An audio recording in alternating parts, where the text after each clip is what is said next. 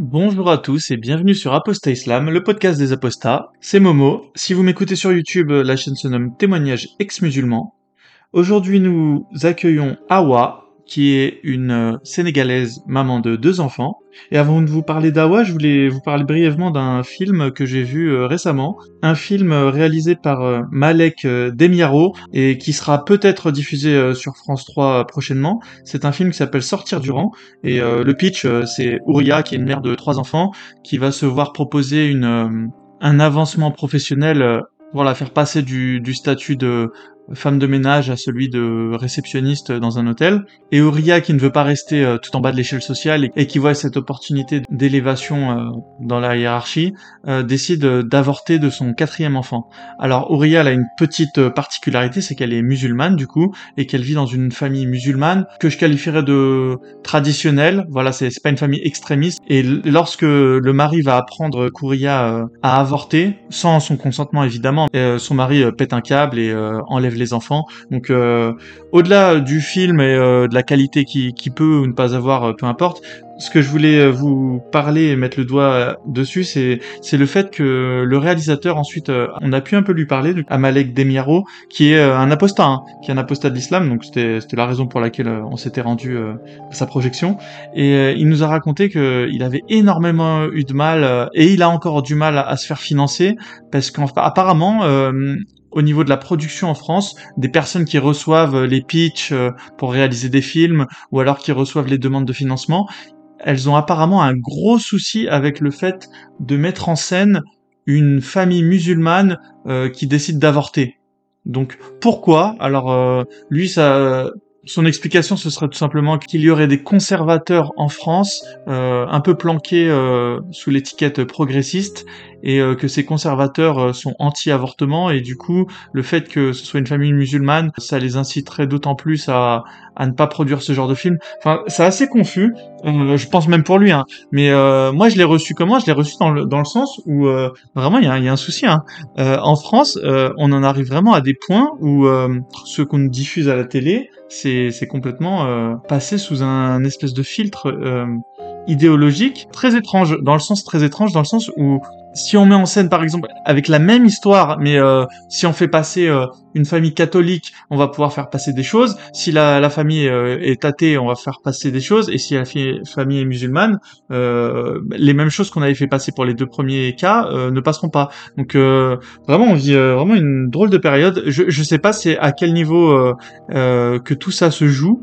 Est-ce que c'est de la peur? Est-ce que c'est de l'idéologie? Mais dans ce cas-là, euh, qui euh, est derrière tout cela? Ou est-ce que c'est simplement euh, la multiplicité des, profils en France progressistes ou conservateurs qui va faire le jeu de telle ou telle diffusion? Très compliqué. Mais je vous laisse vraiment avec cette interrogation parce que apparemment, bah, elle est là, elle est posée. Par exemple, je vous donne un cas concret. Si demain en France vous décidez de faire un film sur l'avortement, vous ne pourrez pas le faire si la famille est musulmane. La, France, le pays de la, liberté d'expression, la, de la liberté de penser, dans les faits, c'est, pas vraiment ça. Et la France, maintenant, je la qualifierais euh, d'un pays euh, qui renie ses propres valeurs. Donc, pourquoi? Je sais pas. Et du coup, on va passer avec le témoignage d'Awa. Alors, Awa, c'est une mère sénégalaise de deux enfants qui a un, un, papa apostat, enfin qui avait un papa, malheureusement il est décédé, et une mère euh, croyante euh, musulmane. Et Awa a eu la particularité d'avoir euh, vécu la polygamie, donc elle nous en parlera. Elle nous parlera également de des raisons qui l'ont poussée à quitter l'islam, de tout ce qu'elle a trouvé une fois qu'elle elle s'est mise à vraiment approfondir ses connaissances de la religion. Elle va aussi nous parler de l'éducation de ses enfants, comment est-ce qu'on éduque des petits apostats. Euh, c'est toujours très intéressant pour moi qui suis aussi euh, père d'un garçon de savoir comment les autres familles d'apostats euh, éduquent leurs enfants, quelles valeurs ils tentent de leur transmettre.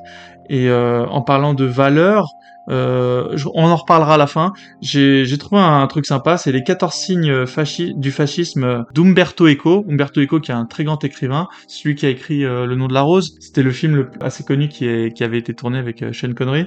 Et euh, Umberto Eco a décelé 14 signes du fascisme, donc on en parlera à la fin. Et bah moi je vous souhaite en tout cas une très bonne interview.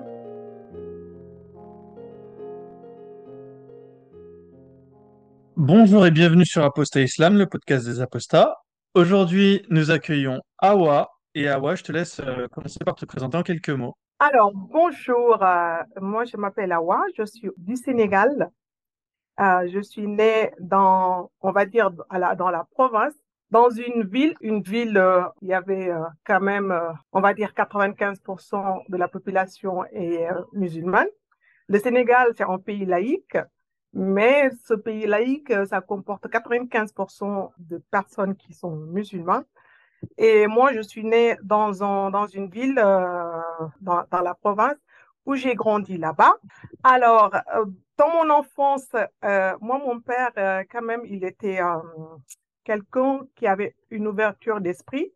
Du moment que s'il avait une grande ouverture d'esprit, euh, j'ai pas vécu une, une enfance où j'avais euh, l'obligation de, comment ça s'appelle, de faire euh, euh, la religion ou quoi que ce soit parce qu'il nous a rien imposé. Bien vrai qu'on avait quand même notre entourage, nos oncles et autres, c'était des gens qui étaient pieux, mais pas mon père. Donc moi j'ai grandi dans cette atmosphère, donc j'ai jamais eu la pression de la religion jusqu'à l'âge d'adulte.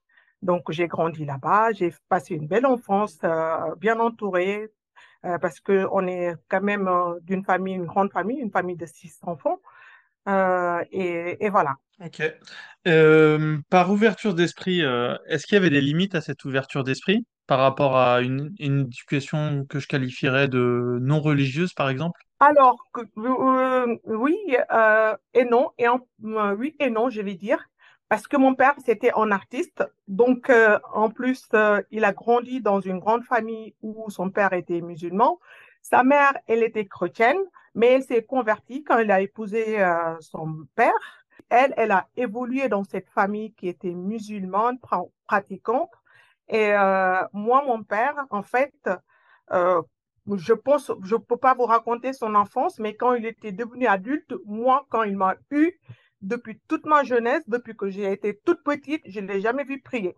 Je ne l'ai jamais vu aller euh, à la mosquée. Je ne l'ai jamais vu jeûner. Euh, il buvait de l'alcool, il fumait. Et pendant le mois de Ramadan, quand quelqu'un lui euh, voyait fumer ou quoi que ce soit, ou bien boire de l'alcool pour lui dire que pourquoi vous jeûnez pas, Monsieur Diop, et lui, il répondait tout simplement, quand vous allez au paradis, je ne vais pas vous faire du autostop. Euh, chacun n'a qu'à gérer ses oignons. Point. Donc, il était ferme dans ce qu'il faisait. Donc, il ne se cachait pas. Bien vrai qu'il était entouré de, de, des frères, euh, je ne sais pas, des oncles, euh, des amis qui étaient musulmans. Lui, il ne s'est jamais caché de ce qu'il faisait, il priait pas. Et il laissait personne, en fait, lui venir euh, lui dire euh, quoi, que, quoi que ce soit. Donc, euh, Ok. voilà.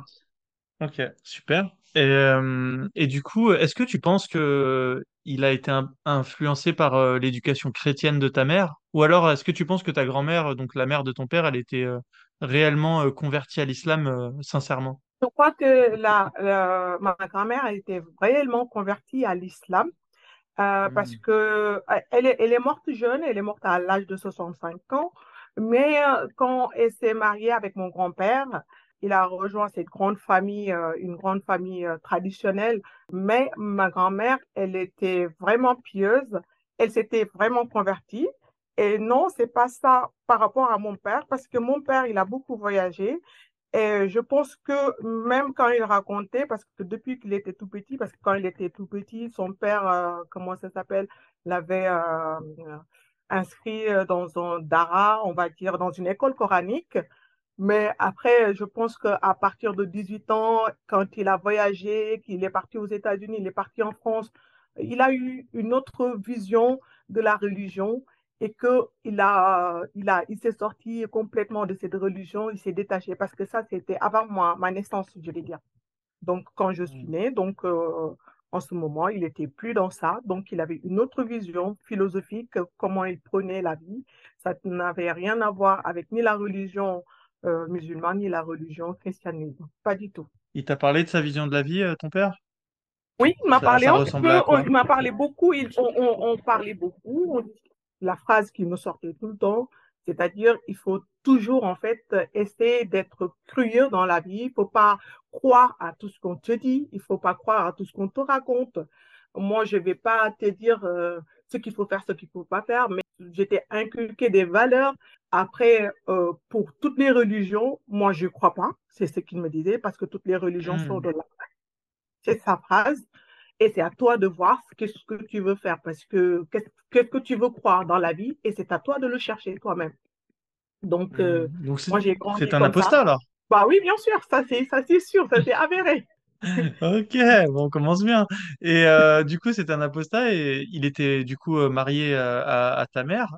Parle-nous un peu de ta mère alors, dans ce cas-là. Alors, ma mère, ma mère, en fait, elle, elle est née dans une famille musulmane, mais je pense que elle aussi, elle a grandi avec un papa peut-être qui était tolérant, parce que, en fait, le Sénégal, je pense que c'est c'est ce dernier siècle que l'islam est, s'installé euh, vraiment dans notre territoire, parce qu'avant, on croyait pas à ça. Les gens étaient plutôt athées, euh, je sais pas, ils croyaient à d'autres dieux, donc euh, euh, et ces derniers siècles. Et ma mère, en fait, je pense que son père était tolérant parce que ma mère, elle est partie à l'école, elle, elle était instruite, elle était instruite, elle était devenue institutrice. Et en plus, euh, bon, euh, quand il a épousé, quand elle a épousé mon père, euh, moi, quand je suis née, quand j'ai grandi, j'ai pas vu ma mère prier jusqu'à ses 40 ans. C'est à Hmm. partir de ses 40 ans que j'ai vu ma mère commencer à prier et à jeûner. Parce qu'avant, elle ne le faisait pas du tout. Et je sais pas qu'est-ce qui s'est passé, mais après, mon père, il respecte. hein. Mon père, c'est quelqu'un quand même qui est très ouvert.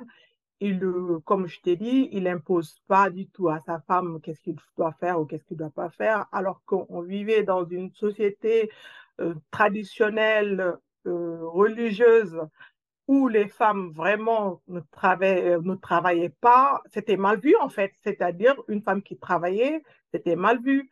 Et mon père, ma mère, elle travaillait et lui laissait, lui laissait faire ce qu'elle voulait. Bon, ma mère, euh, euh, je pense que c'est à partir de ses 40 ans qu'elle a commencé vraiment à prier, à vraiment... Et par la suite, il est, elle est partie à la Mecque. Et quand elle partait pour la Mecque, mon père, tu sais ce qu'il lui a dit? Oh, tu vas aller à la Mecque encore pour enrichir ces, euh, Émirats. Si j'étais toi, j'allais partir à Rome, visiter Rome, partir à Miami ou partir à Paris. Mais tu vas prendre 7000 euh, 7000 euros pour aller à la Mecque, pour faire, pour faire quoi? Pour faire du tourisme. Et en plus, là-bas, tu risques d'être bousculé, hein.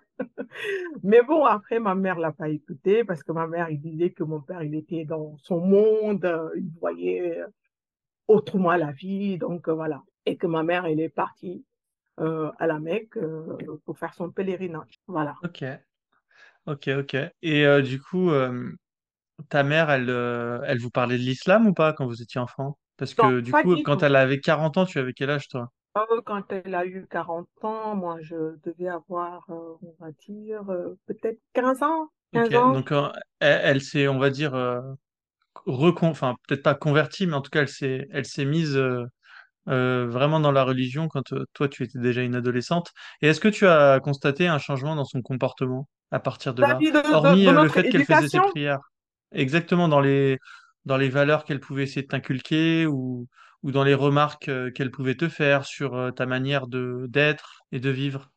Est-ce que tu as Non, remarqué une différence? pas, pas du tout, pas du tout. Elle a jamais fait de remarques parce que puisque nous, on a, on a grandi comme ça, en fait, quand, quand, quand moi j'étais ado, euh, je me rappelle au collège, euh, pendant le mois de Ramadan, il y a des copines que j'ai ramenées chez moi parce que nous, on a, on, on, ma mère ne jeûnait pas, mon père ne jeûnait pas, tout, euh, on jeûnait pas à la maison. Donc, on préparait à manger. Donc, je, je ramenais deux copines, en fait, qui déclaraient chez eux Bon, on, je, j'ai jeûné et quand ils arrivent, je leur dis que bon, moi, il y a à manger chez moi. hein. Si tu veux, je, je peux t'amener, euh, je t'invite à manger avec, avec, déjeuner avec moi.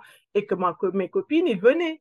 Donc, euh, ma mère n'a jamais euh, essayé de nous, de nous, comment ça s'appelle, de nous éduquer euh, euh, sur l'islam ici, quoi que ce soit, parce que là-bas, en fait, c'est, bon, après, c'est les deux parents. Mais puisque moi, mon père, il n'était pas dans ça, donc, ma, ma mère ne pouvait pas nous dire, eh, il faut, il faut venir prier, il faut faire ceci, il faut faire cela, il faut faire le ramadan. Donc non, pas du tout. Ma mère, son comportement n'a pas changé vis-à-vis de nous, ça a changé euh, vis-à-vis, elle, de, son, de, de, sa, croyance, parce qu'elle a commencé à jeûner, elle a commencé à prier. Donc euh, voilà, donc euh, non, ça n'a pas du tout changé. On toi, ta, ta vision du monde quand tu étais enfant, du coup, tu, on t'a pas appris à faire les prières et tout, on t'a pas expliqué l'islam, on t'a pas parlé de la vie du prophète, ou alors on, ou t'avais quand même, c'était quoi ta vision de l'islam et du monde quand tu étais enfant? Alors, quand j'étais enfant, en fait, euh, puisque euh, on, a vécu dans une grande famille où, bon, mon père, euh, ses frères, ils étaient pieux. Donc, parfois, quand, quand je voyais les autres enfants qui faisaient la prière, du crépuscule, nous, on allait pour faire la prière, comme tout le monde, parce que c'était l'ambiance. Euh, mon, père ne, mon père ne priait pas, mais quand je voyais le frère de mon père qui, qui faisait l'appel à la prière parce qu'on était une grande famille, nous, on allait pour aller euh, voilà, prier. Mais il n'y avait pas une obligation, en fait, pendant mon enfance où, euh, voilà, on m'a appris ceci, cela. Mais en devenant, en, devenant adulte, là, ça m'a, ça m'a intéressé de venir apprendre la prière, comment faire les ablutions, euh, apprendre le Fatiha et apprendre des sourates. Et après, j'ai commencé à prier à l'âge d'adulte parce que là, peut-être, il y avait l'influence, il y avait des gens qui me disaient, ah, maintenant, il faut plus, euh, voilà, quand tu es jeune, tu peux t'en passer, mais là, tu es adulte, il va falloir que tu t'intéresses un peu à la religion. Euh, mais c'était l'influence extérieure, pas l'influence, ne venait pas de, de mes parents. C'était une influence extérieure et en plus, c'était la société. Et là, j'ai commencé à prier. Mais à partir de, du moment euh, que quand je me suis mariée, et là, la famille de mon, de mon, de mon époux était, était, était très dans la religion. Euh, et, euh, et mon époux aussi, il, pas il était trop dans la religion, mais aussi l'influence on va dire, culturel et comment les gens y voyaient les, choses. Donc, ça commençait à me poser là-dessus. Donc, euh, là, j'étais obligée de, faire la prière. Euh, voilà, donc, parce que, voilà, il y avait, il y avait mon époux qui dit, oui, il faut prier, euh, il, faut, il faut jeûner, mais je ne jeûnais pas tout le mois. Je vais jeûner deux, trois jours pendant le, pendant le mois de Ramadan, mais je ne faisais pas tout le jeûne parce que je me suis jamais sentie en fait cette pression obligatoire de le faire parce que j'ai eu en fait euh, une éducation de, euh, dès le bas âge où j'étais pas obligée de faire certaines choses. Alors que dans mon entourage, qui était proche, hein, euh, mes oncles, je voyais mes cousines, ils étaient, leur papa leur demandait de prier tous les jours. J'aurais voulu savoir quelle était la vision qu'avait votre voisinage de, de l'éducation que tu avais? Est-ce que, est-ce que vous aviez des remarques à l'école? Ou alors comment est-ce que tu te situais par rapport à tes copines? Essaye de nous, de nous faire vivre euh, ce que, ce que pouvait vivre une adolescente euh, au Sénégal, quoi, au niveau de, de la religion, etc. Alors, euh, moi, je suis née en, en, début des années 80, on va dire. Et du coup, le, dans la province où moi j'ai grandi, en fait, c'était une ville qui est très, très, religieuse. Et en plus, euh, il y a des confréries, en fait, au Sénégal. Je vais te dire, c'est des sectes. Euh, c'est beaucoup de sectes au Sénégal. C'est des sectes musulmanes, hein. Et il y en a beaucoup au Sénégal. Et euh, chaque secte, en fait, il, y a, une appellation pour, pour, pour, pour, les sectes, comme par exemple, je vais te dire les Mourides, les Tidianes. Ils sont tous des musulmans mais ils ont toujours un, je sais pas, un bourreau, je vais les appeler comme ça parce que c'est comme ça que, que ça se passe. Marabout. Et, que, et voilà, au marabout, un grand marabout, et que les gens, ils vont faire tout ce que le marabout leur demande de faire. Donc, le marabout, il dit, bon, les gens pensent que, par exemple, après Allah, après il y a le prophète et le marabout avant même tes parents. Donc, c'est vraiment... Après, il y en a d'autres bon, qui le prennent d'une manière beaucoup plus relative. Et, que par contre, il y en a d'autres personnes aussi qui sont tellement, qui croient tellement à ces marabouts et que parfois même, tu te dis, mais ils croient plus qu'à ces marabouts qu'à Allah. Donc, tu, tu peux pas, tu peux. Mais euh, euh, moi, dans mon entourage, dans la ville où j'ai, où j'ai grandi, euh, j'ai quitté la ville quand j'ai eu 14 ans. Et après, on s'est, installé à Dakar avec, avec, euh, avec mes parents et mes frères et sœurs. Donc, c'était, euh, c'était vraiment, euh, euh, c'était une époque où je peux pas te dire que quand on a vécu, euh, comment ça s'appelle, dans cette petite province, euh, il y a eu un changement quand on s'est installé dans la capitale. C'est maintenant, actuellement, que j'ai vu un grand, un, un grand changement quand je suis partie au Sénégal il y a de cela moins de deux ans, que j'ai vu cette population sénégalaise qui était beaucoup plus, je sais pas, relax sur, dans, dans la pratique de la religion, parce que nous, au Sénégal, en fait, on est 95% musulmans, mais je peux te dire, on est 80% de personnes qui n'ont jamais lu le Coran. Ils savent même pas ce qu'il y a dedans. Ça, je te, je te dis que la majeure partie des Sénégalais qui croient en l'islam n'ont jamais lu le Coran. Bon, c'est par, euh, je sais pas, par, on va dire. Mimétisme euh, culturel, peut-être? oui, par mimétisme culturel, qui sont mu- musulmans. C'est pas quelque chose, en fait, c'est pas, en fait, euh, ils ont, ils ont lu le Coran, ça, ça, ça les a convaincus pour qu'ils deviennent musulmans. Non, pas du tout, parce que c'est par mimétisme, tu es, tu es musulman parce que ton, ton, tes parents est musulman. Et ça se transmet comme ça. Et que la majeure partie n'ont jamais lu le Coran. Euh, récemment, je, je discutais avec euh, un de mes amis sénégalais et, par exemple, euh, on regardait un film par hasard. On regardait un film et le film, en fait, il y y avait une séquence qui montrait, par exemple, le président américain qui saluait un prince saoudien et que le prince, il était avec une fille qui avait 14 ans et que le président pensait que c'était c'était sa fille. Et là, le président lui a dit que, euh, je sais pas, votre fille est très jolie, je sais pas qu'est-ce qu'il lui a fait des compliments, mais en lui parlant, en parlant avec euh, le prince comme si c'était sa fille. Et là, le prince lui dit que c'est pas ma fille, c'est ma femme. Et là, du coup, euh, le président, il était choqué. Et en plus, il avait déjà pris, on avait déjà pris, les journalistes avaient déjà pris des photos Mhm. ils ont posté dans les réseaux sociaux. Donc, il était critiqué parce que tout le monde disait que, voilà, il, il, il est là en train de saluer un prince qui est pédophile. Et moi, j'ai sauté sur l'occasion, je lui ai dit, mais oui, il est, il est pédophile. Et après, mon ami m'a dit, mais non, la fille, elle a 14, elle a 14 ans. J'ai dit, mais 14 ans, il est encore mineur. Donc, un mineur ne peut pas se marier avec un adulte. Il me dit, mais non, parce que le, le prophète, sallallahu alayhi wa sallam, Mohammed, il a épousé Aïcha quand il avait 9 ans. Mais je lui ai dit, mais attention, ton prophète, donc c'est un pédophile. Et là, du coup, waouh! Mais tu la connaissais, cette histoire? Mais oui, je l'ai connais, je connais cette histoire, bien sûr. Et Mais ça te gênait à l'époque euh, qu'Aïcha ait, ait eu 9 ans? c'est pas ça me, ça me gênait, mais ça m'a choqué en fait. Quand j'ai appris ça, moi j'ai dit que c'est pas possible.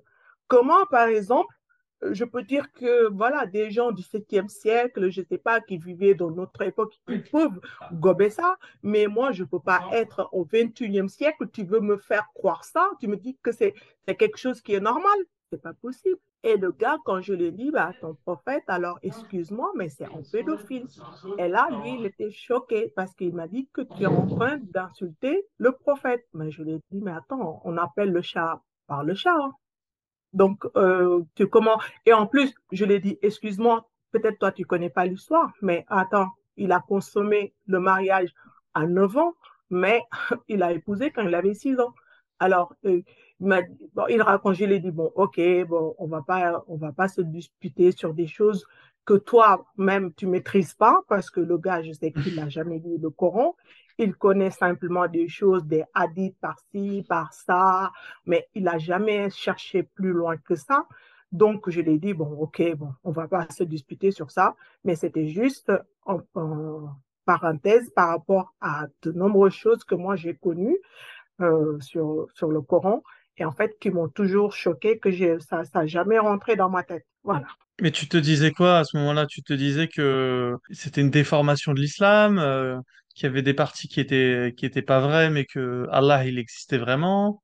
Comment est-ce que tu analysais euh, la chose à l'époque? Alors moi, par exemple, euh, j'ai sauté une partie où, par exemple, quand j'étais euh, Quand je suis devenue adulte et que j'ai commencé quand même à prier un tout petit peu, ce qui n'est jamais rentré dans ma tête, quand on m'a dit qu'un homme, il doit avoir quatre femmes et euh, une femme doit avoir un seul mari, et moi, j'ai commencé à me poser des questions. Et j'ai dit, mais attends, ça, c'est pas normal. Il y a un problème là. Pourquoi Allah, il a décidé qu'un homme, il doit avoir quatre femmes? Et après, il y a certaines qui vont essayer de. Il y avait des hommes qui essayaient de, de me donner des explications. Mais ça ne pouvait pas rentrer dans ma tête parce que j'ai dit, il faut qu'il y ait une explication. Et parfois, il y en a d'autres qui me disent, non, il a décidé, c'est comme ça, c'est comme ça. Mais non, je lui ai dit, ben non, moi, c'est pas comme ça, c'est comme ça. Et en plus, j'ai commencé à creuser, j'ai commencé à dire, mais attendez, dites-moi, ça vient d'où l'islam? Et c'est là que j'ai commencé vraiment à, me poser des questions parce qu'au début, plus, que je t'ai dit que je ne me suis jamais intéressée dans ça parce que mon père m'a jamais euh, transmis quoi que ce soit dans la religion. Donc, c'est là que j'ai commencé à m'intéresser. Donc, alors, c'est quoi l'islam? Ça vient d'où? Alors, c'est qui qui l'a écrit? Pourquoi l'a écrit? Euh, Pourquoi Mohamed, il a écrit ça? Et on me dit comment Dieu l'a révélé, euh, le Coran et tout ça. C'est là que j'ai commencé à me poser des questions. Et là, c'est là que je trouvais qu'il y a beaucoup de choses qui n'étaient pas cohérentes. Et quand je cherche, je trouve encore des choses qui sont incohérentes. Et à un moment donné, j'ai dit, mais stop, attendez, votre livre là, il est bidon. Parce que pour moi, le livre, le Coran, il a été écrit par un ou plusieurs hommes qui, ont, qui se sont dit, bon, ok, d'accord, on va écrire un livre, on va faire ceci, on va mettre ceci, cela. Mais c'est jamais, ça n'a jamais été une parole divine. Dieu n'a jamais dit quoi que ce soit. Si Dieu même il existe, il n'a jamais dit quoi que ce soit à qui, à, à, personne. Donc, c'est là que moi, j'ai commencé vraiment à creuser et que j'ai découvert des choses au fur et à mesure qui sont incohérentes, qui sont illogiques, qui n'ont pas, qui sont pas rationnelles du tout. Tu as des exemples? Des exemples. Bon, là, l'exemple que je viens de te donner sur euh, Aïcha, j'ai dit, bah, c'est pas possible parce que, euh, par exemple, une fille, une fille de 9 ans qui n'a pas encore terminé sa puberté ne peut pas avoir de relations sexuelles. Ça, c'est scientifiquement démontré. Donc, si Allah, il a cautionné ça, c'est parce que... Mais ils peuvent te dire, les musulmans, que Aïcha, elle avait sa puberté. Même, même sa puberté. Une fille, moi, je, je, je, je, je prends un exemple sur moi quand j'ai eu mes, mes, mes, règles, j'avais euh, à peu près, on va dire, 10-11 ans. J'étais encore une gamine. Donc, euh, c'est impensable. Oui, mais les musulmans, ils peuvent te dire que tu fais du relativisme culturel, que toi, dans ta culture, 10 euh, ans, c'est trop tôt, mais que chez les, chez les Arabes du 7e siècle, c'était dans les mœurs. Même, même chez moi, il y a, y a dans certains dans certaines ethnies, ils le font chez les Peuls et chez les, euh, comment ça s'appelle, les Peuls, euh, euh, les Saucés. C'est des, c'est, des ethnies, hein, c'est des ethnies sénégalaises qu'ils font. Le mariage de 9 ans, tu veux dire? Oui, à l'âge de 9 ans, ils marient les, des fillettes de, à l'âge de 9 ans. Mais maintenant, c'est puni par la loi. Mais ils le font encore dans des, dans des régions qui sont reculées où voilà, il n'y a pas de, comment ça s'appelle, euh, les, ils le font entre eux dans la communauté, mais si jamais il y a des associations qui ont été créées pour ça, si jamais une mmh association, il tombe sur une famille qui a, qui a osé euh, faire euh, marier une petite fille de 9 ans, il peut porter plainte. C'est possible mais c'est tabou et ils le font. Mais ça, qu'importe l'origine, euh, que ce soit au 7e siècle, que ce soit au 21e siècle, une fille de 9 ans ne peut pas se marier. Point barre. Donc, ça, déjà, Il y avait des trucs euh, superstitieux un peu qui te, qui te choquaient euh, en islam? Parce que niveau, niveau superstition, je pense que au Sénégal, tu as dû en voir passer des choses un peu superstitieuses, non? Oui, euh, pour, euh, par exemple, pour les, pour, un homme peut prendre jusqu'à quatre femmes. Et les hommes là-bas au Sénégal, ils abusent. Il va y avoir un homme qui, qui épouse une première et euh, qui n'arrive pas à s'en sortir avec sa première femme. Il a des enfants avec sa femme, peut-être il commence à prendre de l'âge. Ou bien il, il, ne commence même pas à prendre de l'âge, mais il peut encore épouser jusqu'à trois, quatre femmes alors que tout ça, c'est par rapport à, à la religion, parce qu'ils te disent, bah, la religion a, euh, a permis les hommes d'avoir quatre femmes, donc il faut épouser les femmes. Et les femmes, ils subissent, ils subissent tout ça, disent absolument rien du tout. C'est des choses, en fait, moi, qui me choquent dans la religion musulmane. C'est des choses. pourquoi est-ce que les femmes, elles acceptent de se marier avec un homme qui a déjà plusieurs femmes? Oui, oui, Bien sûr, bien sûr que les familles acceptent de se marier avec un homme qui a déjà plusieurs femmes, puisque la religion euh, leur a dit que c'est autorisé, donc elles n'ont pas le choix.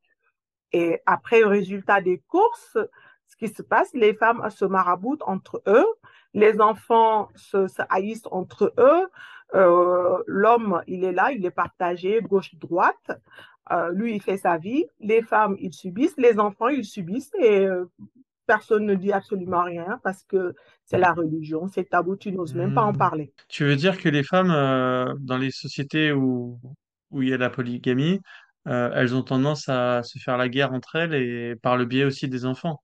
Donc en fait, euh, absolument, c'est pas du tout un facteur de, de, de paix sociale en fait. Non, pas du tout. La polygamie. ça, ça accentue des tensions dans les familles. Mais oui, ça suscite des tensions dans les familles parce que, voilà, les Tu l'as déjà vu ou t'as, as, ah plusieurs exemples en tête? J'ai déjà, j'ai déjà vu et j'ai vécu.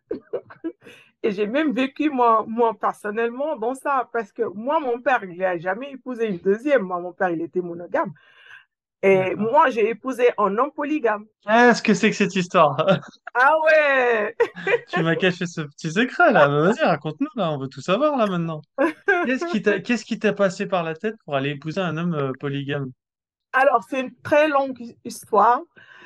Parce qu'en fait, moi, j'ai toujours détesté un homme, en fait, qui avait qui, un homme polygame, on va dire, d'une manière générale. Je disais jamais de la vie comment une femme peut épouser un homme qui s'est déjà marié, même si euh, la religion l'autorise? Et je pense que c'est à cause de ça que je suis tombée peut-être dans ce piège. Alors, du coup, j'ai connu, j'ai connu un, mec et voilà, on sortait ensemble. Et lui, il était déjà marié, il avait un enfant. Mais quand on sortait ensemble, il m'avait dit qu'il avait des problèmes avec sa femme. Donc, il va divorcer avec sa femme. Donc, mais moi, j'ai jamais senti que ce, que ce, que ce mec, j'ai jamais senti le poids de la femme ou quoi que ce soit. Donc, on, on s'est fréquenté pendant trois ans. Et le moment venu, il m'a dit que il m'a, il a demandé ma main et que c'est là mon père qu'il a su que qu'il avait déjà eu euh, une femme. Et mon père. Oui, bah, la euh, fameuse, celle, celle qu'il était censé euh, se séparer. Oui, bien sûr. Il était censé se séparer avec elle. Mais chaque fois, il me disait, il me disait oui, il y a ma fille, donc tu vois, il y a ma fille, je veux pas ma fille soit se retrouve sans ses parents, machin truc, mais je vais le faire. Jusqu'à un jour, il veut, voilà, donc il veut demander, il me dit que ça fait trois ans qu'on est ensemble et moi j'aimerais vraiment qu'on concrétise, euh, qu'on se marie. Et toujours en me promettant qu'il va se séparer avec sa, avec sa première femme. Et moi, j'étais d'accord euh, sur le principe. J'ai dit, bon, OK, puisque déjà trois ans, on est ensemble et j'ai jamais senti qu'il y avait une présence d'une autre femme. Donc, bon, OK, il va le faire, mais c'est à cause de sa fille, je me mets à la place de, la petite ou quoi que ce soit. Donc, je me dis, bon, OK, d'accord, je lui laisse de temps, on va se marier. Mais mon père. tu es en, en empathie avec, euh, avec lui, avec son histoire. Et puis en plus, tu l'aimais, donc euh, tu lui faisais Absolument, absolument. Et quand j'ai euh, quand j'ai dit à mon père que voilà que lui il a déjà une femme, mais il va se séparer avec avec avec elle, mais bon, après, il aimerait qu'on se marie parce que ça fait trois ans qu'on est ensemble et puis voilà, on est bien ensemble et tout ça. Mon, père, il m'a dit, mais, ma fille, toi, tu es naïve. mais c'est ce qu'il m'a répondu. Il m'a dit, ma fille, tu es naïve. Mais attends qu'il se sépare d'abord et toi, tu vas, tu vas se marier avec, avec lui s'il t'aime vraiment. Euh, je lui ai dit, mais papa, hmm, ça fait trois ans qu'on est ensemble, euh, qu'on est bien ensemble et tout ça, donc euh, moi je vois pas. Et puis voilà, donc on peut le faire et après il va se séparer. Il m'a dit, en tout cas, moi j'étais prévenu, voilà. Donc c'est à toi de prendre tes responsabilités Après, il ne revient pas me dire que papa, tu avais raison. Et je t'ai prévenu. Ta mère? Et ma mère, Elle aussi, elle m'a dit que c'est ta vie, c'est ton choix, tu fais ce que tu veux. Ah, mais est-ce qu'elle t'a dit que son opinion c'était qu'il allait pas se séparer de la, la femme? Euh, non, Ou c'est que le père? Non, non, ma mère m'a Bon, pas il a, dit ça. il a été clairvoyant en tout cas, ton papa. Et donc, Ouais. vas-y, alors con- continuons l'histoire. Et du coup, du coup, moi, je me suis mariée avec, avec lui. Bon, ça allait très bien. Et moi, à chaque fois, je lui disais, mais alors, quand est-ce que tu vas te séparer avec ta femme? Quand est-ce que tu vas te séparer d'elle? Après, j'ai eu euh, un enfant avec lui. OK? On a eu un garçon. Et un an plus tard, il vient me dire que ma femme a eu un garçon. J'étais tellement choquée. J'ai dit, mais? j'ai halluciné. Je me suis dit, avoue, avoue que quand même, tu, tu, tu, tu t'en doutais. À quel moment est-ce que tu as commencé à comprendre qu'il se foutait de toi? C'est pas euh, possible. là. quand, quand, quand vraiment qu'il m'a annoncé que sa femme, il a eu un deuxième enfant, c'est là que je me suis dit que il se foutait de moi. Ah, ces hommes, hein. ouais. Quand il est venu me dire que ma femme, il a eu un deuxième enfant, c'est là que je me suis dit, oh là là là là, je me suis fait avoir. Et là, j'ai dit, OK, il faut que je, prenne une décision. Parce que je ne peux pas continuer, j'ai déjà eu un enfant avec lui. Bon, voilà. Pourtant, au Sénégal, il faut comprendre que la polygamie, c'est quelque chose qui est normal. C'est pas quelque chose qui est anormal. Donc, la société, il n'y a pas de problème. Mais moi, dans mon couple, le mec m'a menti. Il m'a menti dans la mesure où il m'avait dit qu'il allait se séparer de sa femme et qu'il l'a pas fait. Et au début, il commençait à me dire que oui, je vais le faire. Et quand sa femme a eu un deuxième enfant, il m'a dit que je ne vais pas me séparer d'elle. Parce que là, il a assumé. Parce que lui, dans sa tête, il pensait que peut-être moi, j'allais accepter si il m'épouse euh, Il est très à très bon. Il est très très bon. Son plan, en fait, c'était, son plan, c'était de te mettre devant le fait accompli, en fait. T'étais en c'était me position. Il mettre, s'est, il s'est dit, elle, je vais la draguer, la petite là, et euh, une- après, je vais me marier avec, je vais lui faire un enfant, et comme ça, elle sera coincée, elle pourra, elle sera obligée de rester avec moi. euh, Et absolument. ouais, ah, il est très bon. Et en plus, je suis sûr qu'il devait se dire, et après, je vais refaire la même chose avec la troisième, la quatrième.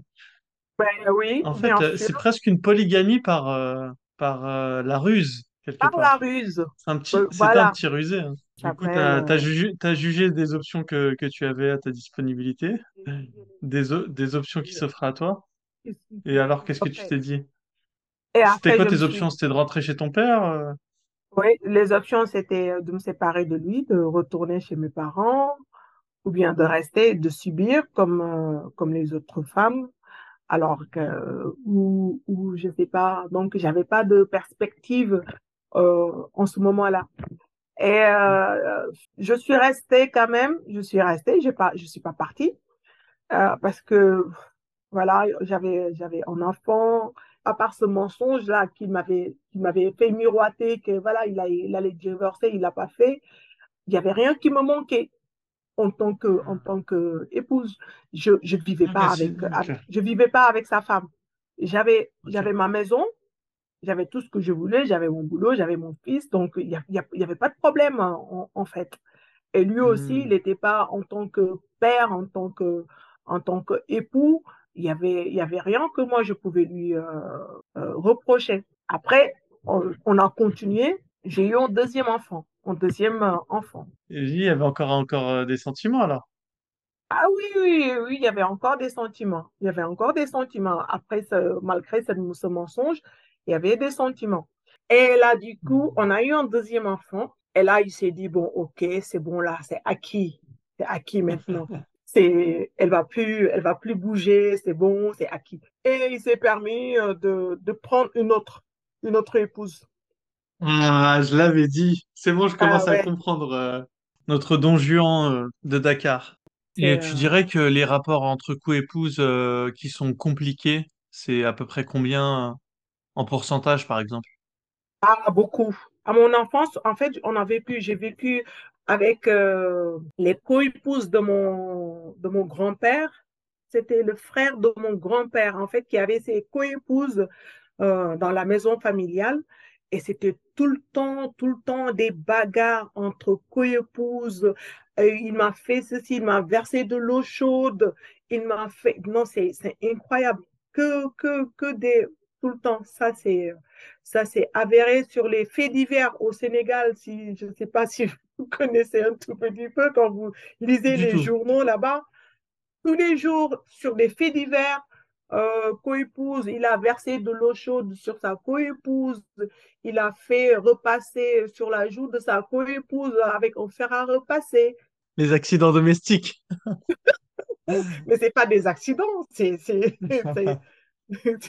c'est moi c'est ce que je dirais à la police. Hein, c'est des, actes intentionnels. Hein. Ah, Et si c'est pas si c'est pas ça, c'est le maraboutage. Euh, entre co-épouses, euh, donc euh, c'est infernal. Ah, c'est un bon business hein, pour les marabouts. Hein.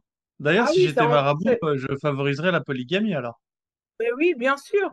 Regarde, moi, je vais te dire une chose. bien vrai que j'ai quitté après mon, mon, mon, mari, je l'ai quitté, mais son, son, sa troisième femme, qui n'a pas eu d'enfant, avec lui, il s'est dit que c'est moi qui l'ai marabouté il est marabouté pour qu'il n'ait pas d'enfant avec, avec lui. Mais je lui ai dit, mais elle est cinglée. Moi, j'ai quitté ce mec-là. Pourquoi Quel intérêt j'ai pour, pour, pour, marabouter euh, quelqu'un pour qu'il n'ait pas d'enfant avec Et euh, moi, c'est à cause de ça que j'ai quitté le Sénégal. En fait, euh, tout cet engrenage entre la religion, la culture mélangée avec la religion, où les hommes sont, sont misogynes, euh, macho et tout ça, c'est à cause de ça que moi j'ai quitté le Sénégal. Définitivement, je suis partie. J'ai dit, bon, je ne peux pas vivre dans ce pays parce que je sais que je n'ai pas ma place par rapport à leurs croyances, à la religion, tout ça, j'y crois pas. Donc, il vaut mieux que j'aille dans un autre pays où, voilà, je j'ai plus de liberté d'expression, de faire ce que je veux, ce que j'ai envie. Mais malheureusement aussi, en France, ça a commencé maintenant avec euh, euh, tous ces salafistes gauche-droite. J'ai dit, mais attends, on va où? Tu attendais à, trouver la France dans l'état auquel tu l'as trouvé? Parce que toi, la France, tu connaissais par rapport euh, peut-être à, la télévision, j'imagine. Est-ce que tu as été surprise? Oui, j'ai été. Quand je, quand, par exemple, avec à l'attentat de Charlie Hebdo, ça m'a choqué l'attentat de Charlie Hebdo. Euh, quand j'ai vu euh, des, djihadistes ou, des salafistes, je ne sais même plus ce qu'ils sont, euh, qui sont attaqués Charlie Hebdo parce que les journalistes, ils ont caricaturé le, le, prophète. Donc, quand je vois ça en France, ça, ça m'a choqué. Et aussi l'attentat de la boîte de nuit dans le 9e arrondissement, je ne me rappelle plus. Le concert à Oberkampf, tu te rappelles pas? Si, si, tout à fait, l'attentat au Bataclan. Ouais, Bataclan, voilà. L'attentat au Bataclan. J'avais un ami, en fait, euh, un copain suisse, euh, non, un copain belge, qui m'avait invité pour aller voir le concert avec lui. Non. Ouais, ouais, tout à fait. Le concert au Bataclan, tu as été invité pour y aller? Il m'a invité. Lui, il venait de la Belgique. Et il m'a dit que oui, euh, est-ce que ça te dit, j'ai pris des billets pour le concert, un concert à Bataclan. Il m'avait dit le nom du groupe. Je lui ai dit quoi? Je lui ai dit mais quoi? Du rock? Jamais de la vie. Ils ont très bien visé hein, ces enfoirés. Hein. Oui, je, lui ai dit, invite-moi euh, peut-être euh, à, comment ça s'appelle, au concert de Youssoundour, à Bercy, d'Imbala, mais du rock, mais non, c'est pas pour moi ça. Et là, du coup, euh, lui, il était dégoûté parce que il voulait venir euh, partir avec moi. On, aille voir le concert. Il passe le week-end, qu'on passe le week-end ensemble. Et après, il m'a mm. dit, bon, OK, il n'y a pas de problème, je vais perdre les billets. Et le lendemain, parce que nous, on n'a pas regardé la télé, et le lendemain, là, très tôt le matin, son frère, sa mère euh, l'appellent euh, il avait éteint son téléphone. Quand il a allumé son téléphone, ils n'arrêtaient pas de, l'appeler. Il a vu des messages, des messages, parce que euh, sa mère et son frère, ils ont vu les infos. Et nous, on n'a pas vu les infos. Donc, du coup, et quand il a vu ça, il a dit, mais pourquoi ma mère m'appelle et mon frère? Et là, il a écouté leur message.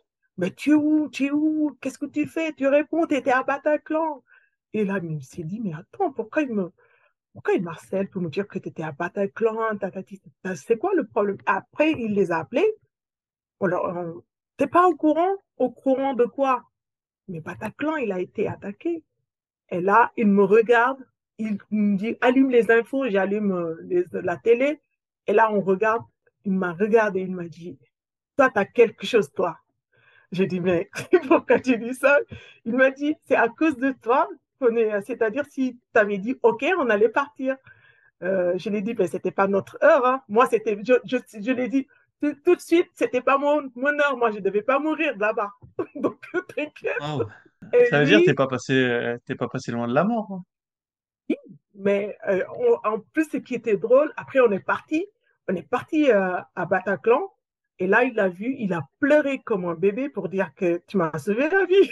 Et moi je rigolais, il m'a dit Ah, que toi, toi tu prends ça à la légère, mais moi je dis que j'avais pris les billets et dans ma tête et j'avais dit à ma, euh, à ma mère et à mon frère, euh, j'allais partir euh, pour le concert.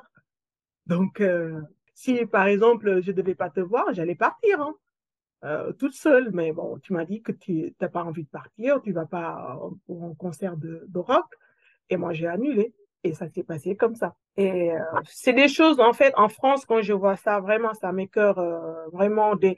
Et en plus, la plupart des personnes, par exemple, c'est salafistes ou c'est djihadistes, je dis que, en fait, euh, c'est même pas des gens qui, qui connaissent vraiment la religion, ou bien, je sais pas, ils ont été euh, formatés ou euh, je, je sais pas, je peux pas te dire qu'est-ce qu'ils les ont fait, lavage de cerveau pour qu'ils font des choses en fait, et en fait euh, ils font des choses comme ça pour se dire que voilà c'est, euh, il le fait au nom d'Allah. Mais je lui ai dit quel Dieu en fait, et moi c'est ça toujours ça que je dis, quel Dieu il va accepter qu'on tue ces, ces, ces- en fait les êtres qu'il a créés parce que toi tu trouves que moi, je suis, je crois pas en Dieu, mais c'est pas ton problème.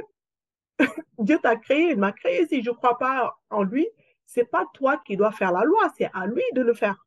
Alors pourquoi toi tu dois me tuer, tu me dis que tu le fais au nom d'Allah? Alors ton, tu, tu dois te poser la question. Si Dieu vraiment il est juste, il va pas. C'est comme si, c'est comme si par exemple je dis euh, j'ai j'ai mes deux garçons à la maison, l'autre qui fait des bêtises et l'autre lui tape dessus. Il me dit que c'est lui qui a fait des bêtises. Je lui dis mais attends c'est toi là, le chef de famille ou bien la chef de famille? C'est qui qui doit prendre des hmm. décisions ici? C'est moi. C'est pas à toi de, de taper euh, sur ton frère pour dire que oui, il a fait des bêtises. C'est pas ton problème. C'est mon problème à moi de le régler. C'est tout aussi simple que ça. Donc, euh, c'est vraiment dommage quand je vois euh, maintenant en France euh, que je vois des filles qui mettent le, le, le niqab. Je- mais je leur, je leur regarde, je dis, mais elles n'ont rien compris en fait. Et du coup, tes enfants, tu les éduques comment? Alors, mes enfants, je leur éduque comme j'ai été éduquée. Je leur apprends pas à prier. Je leur dis pas que vous êtes musulmans. Je leur interdis pas à la cantine de manger du porc. Je leur dis pas que vous avez, devez rien du tout. Euh, donc, mes enfants, je leur inculque les bonnes valeurs. Tu dois respecter l'autre personne. Tu dois pas être raciste. Tu dois respecter l'autre. Tu dois pas mentir. Tu dois respecter une personne adulte s'il te respecte. Donc, moi, c'est des valeurs que j'essaie de transmettre à mes, à mes, à mes enfants. Mais pas de religion. Aucune. Ouais. Des Voilà valeurs universelles. des valeurs universelles. Parce que c'est ça, j'ai été éduquée dans ça, c'est ça que mes parents m'ont inculqué. Donc, euh, c'est ça que je transmets à mes enfants. Et que leur père, parce que c'est quand j'ai quitté le Sénégal, j'ai quitté le Sénégal avec mes deux garçons. Et que leur père, il n'est pas content parce qu'il me dit que mes enfants sont musulmans. Ben, je, leur, dis- je lui ai dit que ben non, tes enfants sont pas musulmans parce que c'est pas toi qui les éduques, c'est moi qui les éduque. Donc, tu peux pas dire mes enfants sont des musulmans. Et d'ailleurs, mes enfants, je vais changer leur prénom quand ils seront, euh, je vais leur demander de changer leur prénom quand ils vont être adultes. Parce que le prénom est Hmm. trop arabe pour moi. C'est pas arabe, mais c'est des prénoms. C'est pas pour dire que, non, c'est des prénoms vraiment qui sont, euh, qui sont des, Ils prénoms sont musulmans. islamiques. Voilà, Ok, islamiques. bah écoute, euh, Voilà, c'est des prénoms bonne guerre, hein. Euh, Les musulmans, ils se, ils se gênent pas de changer leur prénom quand ils, se convertissent. Il n'y a pas de raison euh, que lorsque l'apostasie euh, arrive, euh, ils se plaignent de, de ce dont eux-mêmes euh, se prévalent. Donc euh, c'est super. Et du coup, tes enfants, est-ce qu'ils ont compris euh, ce que c'était euh, l'apostasie euh? Pas du tout, je les ai pas expliqué du tout ce que c'est que l'apostasie. Parce que pour moi, pour le moment, c'est pas quelque chose qui les intéresse. Ils font leur enfance tranquillement, innocemment. Donc, euh, Ils t'ont pas parlé de la mort? la mort. Oui, euh, la mort, ils, ils connaissent bien la mort. Oui, ils savent que parce que moi, j'ai perdu mon père il y a pas il y a pas longtemps et je leur ai expliqué qu'est-ce que c'était la mort. Hmm. Et son âme. Mm. Merci. Ils, ils pensent que c'est quoi la mort, Ouais, ils pensent que la mort, c'est, c'est, voilà, donc tu pars et tu reviens pas. Euh, Tu dors, euh, tu dors euh, éternellement. Il n'y a pas de retour. Et quand tu dors, quand tu, quand tu meurs, ça veut dire que tu peux plus parler, tu peux plus bouger, tu peux plus rien faire. Tu n'appartiens plus à ce monde physique. Donc tu pars. Et bah, super. Bah, sur ces petites leçons de sagesse, est-ce que tu aurais encore des choses à ajouter? Est-ce que tu veux, tu veux laisser un message à toutes les Sénégalaises qui nous écoutent, par exemple? Le Sénégal est, l'un des premiers pays africains à écouter euh, Islam. euh, moi, le Sénégal, en fait, par rapport à l'islam, euh, moi, je dis que les gens, ils sont désorientés parce que tu peux pas, c'est-à-dire, euh, c'est, une religion qu'ils connaissent pas au fond parce que ils sont, ils ont pas la curios- curiosité d'aller lire le Coran et ils rajoutent des choses parce que beaucoup de beaucoup de imams euh, sénégalais ils interprètent quand tu les entends euh, parler du Coran euh, ils sont là à te à proférer des menaces. Si vous faites pas ça, Allah va vous brûler en enfer. Donc, moi, je me dis déjà, leur manière de transmettre l'islam n'est pas, n'est pas terrible. Et en plus, euh, la population, en fait, ils croient à quelque chose qu'ils ont même pas, en fait, euh, connaissance, on va dire. Et que c'est comme, en fait, moi, je vais, je, vais dire que les gens prennent la religion comme euh, la mode, en fait. C'est comme la mode. Donc, oui, je, toutes les personnes, ils s'habillent comme ça, ils font comme ça. Donc, moi aussi, je le fais. Mais ils n'ont pas la curiosité d'aller voir. Et que maintenant, en 2023, j'ai vu au Sénégal, maintenant, les gens, ils sont trop dans cette euh, culture religieuse euh, pendant le mois de Ramadan, tu les vois partout avec leur boubou. Maintenant, c'est le mois de Ramadan, on doit arrêter, euh, on doit faire ceci, on doit faire cela. Et vraiment, j'ai envie de dire aux Sénégalais, allez creuser, allez voir, allez regarder qu'est-ce qu'il y a dans le Coran. Parce que moi, je ne me suis pas arrêtée tout simplement à regarder qu'est-ce qu'il y a dans le Coran, parce que je suis allée vraiment euh, lire certains versets, euh, on va dire, du Coran pour comprendre qu'il y a des choses qui sont vraiment, on va dire, contradictoires, qui ne va pas à mon entendement, dans mon bon sens. Et je dis que ça, c'est pas possible.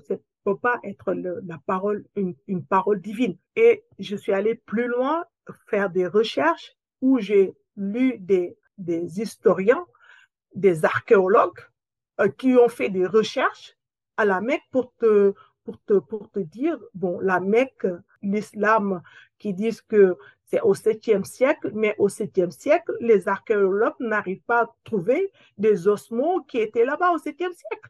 Donc, euh, et quand tu regardes ce que les historiens ils ont écrit, l'islam a été écrit sur trois siècles, entre le 7e et le 10e siècle, par des abbassides qui l'ont créé, c'est des hommes, et qui n'étaient même pas d'origine de la Mecque, ils étaient originaires de l'Asie euh, centrale, c'est entre des Chinois qui ont pris la religion judaïque, qui l'ont mélangée avec la religion christianisme, et euh, pour synthétiser et créer une religion, je me dis que ça, maintenant, on est au 21e siècle.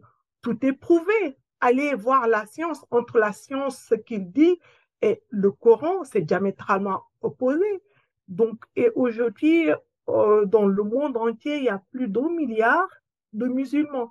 Donc, s'il y a un milliard de musulmans, je me dis qu'il y a un milliard d'hommes qui ont été, euh, je ne sais pas, arnaqués à la base, qui ont été, je ne sais pas, leurrés d'une manière générale. Et que ça, tout le monde peut aller trouver l'information parce que sur Internet, il y a l'Internet, il y a les livres et tout ça, c'est écrit.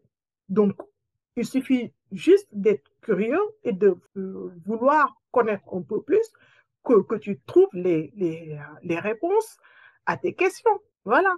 C'est-à-dire, même l'histoire du Sénégal, euh, entre l'histoire euh, entre 1800 et 1900, tout ça, c'est euh, c'est dans les oubliettes. On ne nous raconte pas comment, par exemple, les, rois qui étaient là-bas, les tièdos, comment, ils vivaient, qu'est-ce la culture, notre, notre vécu. Mais tout ça, on l'a mis dans les oubliettes. Et au Sénégal, quand tu ouvres, quand tu, quand il y a beaucoup de chaînes maintenant sur YouTube, des chaînes, énormément de chaînes qui te parlent de la religion, qui va te parler des émissions, euh, tu vas, euh, Tafsiru Ahuran, euh, je sais pas, fait avec Taïb Sosé, Oustas Taïb Sosé, qui raconte même. C'est-à-dire, quand je regarde ça, mais je leur dis, mais attendez, en fait, ces hommes-là qui, qui sont en train de faire la promotion de l'islam, ils n'ont même pas eu la curiosité d'aller chercher, en fait, le fondement de l'islam, d'où ça vient. Parce que moi, tout au début, la première chose que quand, quand, quand j'ai commencé à creuser, je leur ai dit, mais d'où ça vient? Et là, j'ai commencé à... Alors, c'est qui qui l'a dit? Alors, c'est là que j'ai commencé à comprendre des choses. Peut-être, mais au début, on m'a raconté que oui, l'islam, c'est Allah qui, euh, qui a envoyé un prophète. Alors, il a envoyé un prophète. Comment? Et là, quand j'ai posé des questions, parce que moi, je pose trop de questions, quand tu me dis quelque chose, il faut que tu me dis comment, pourquoi, euh, à, quelle période, comment ça s'est passé. Et c'est là que j'ai découvert que tout ça, c'est que une machination euh, qui a été, je ne sais pas, pendant des siècles, et maintenant les gens ils croient et c'est vraiment, vraiment dommage. Au Sénégal, 95% de ces Sénégalais, malheureusement, ils sont musulmans. Et tu les vois pendant le ramadan, pendant la journée, qui font cinq prières, qui vont prier jusqu'à ce que, euh, comment on l'appelle, on appelle ça, que ton front est le témoin de prière qu'on l'appelle, parce qu'on dit que quand tu as ça, ça veut dire que c'est le témoignage de, ton front qui est noir, qui va dire que euh, quand tu vas mourir, que tu as prié et tu iras directement au paradis. Mais j'ai dit, mais attends, vous rêvez. C'est quoi le paradis? C'est quoi l'enfer? Et, et quand tu regardes dans, la, dans, dans le Coran, le, quand il te décrit le paradis et l'enfer, je leur dis que, mais attendez, pour croire ça, si vous croyez, il faut, il faut croire au Père Noël pour croire à ça. Parce que moi, quand tu me décris le paradis et, et l'enfer de l'islam, je dis, mais attends, qui a écrit ça? Et euh, mon fils, même de 11 ans, quand tu lui racontes ça, il va te dire, mais c'est pas vrai. C'est pas logique. Il y a des choses qui sont même pas impensables. Tu pensais quoi du paradis euh, quand tu étais musulmane? C'était quoi ta vision du paradis? En fait, déjà, ma vision du paradis, c'était pour moi, le paradis, c'était euh, quelque chose de paisible où il y avait, euh, je ne sais pas, tout ce que tu voulais. Mais quand, quand, quand, déjà, quand je regarde dans le Coran le paradis musulman qui dit que les hommes euh, musulmans qui vont être au paradis, il y aura 72 euh, Aini vierges dans des cages, j'ai dit, mais attends, à quoi ça sert? Et on me dit que... Dans des tentes, hein. Parce que dans des cages...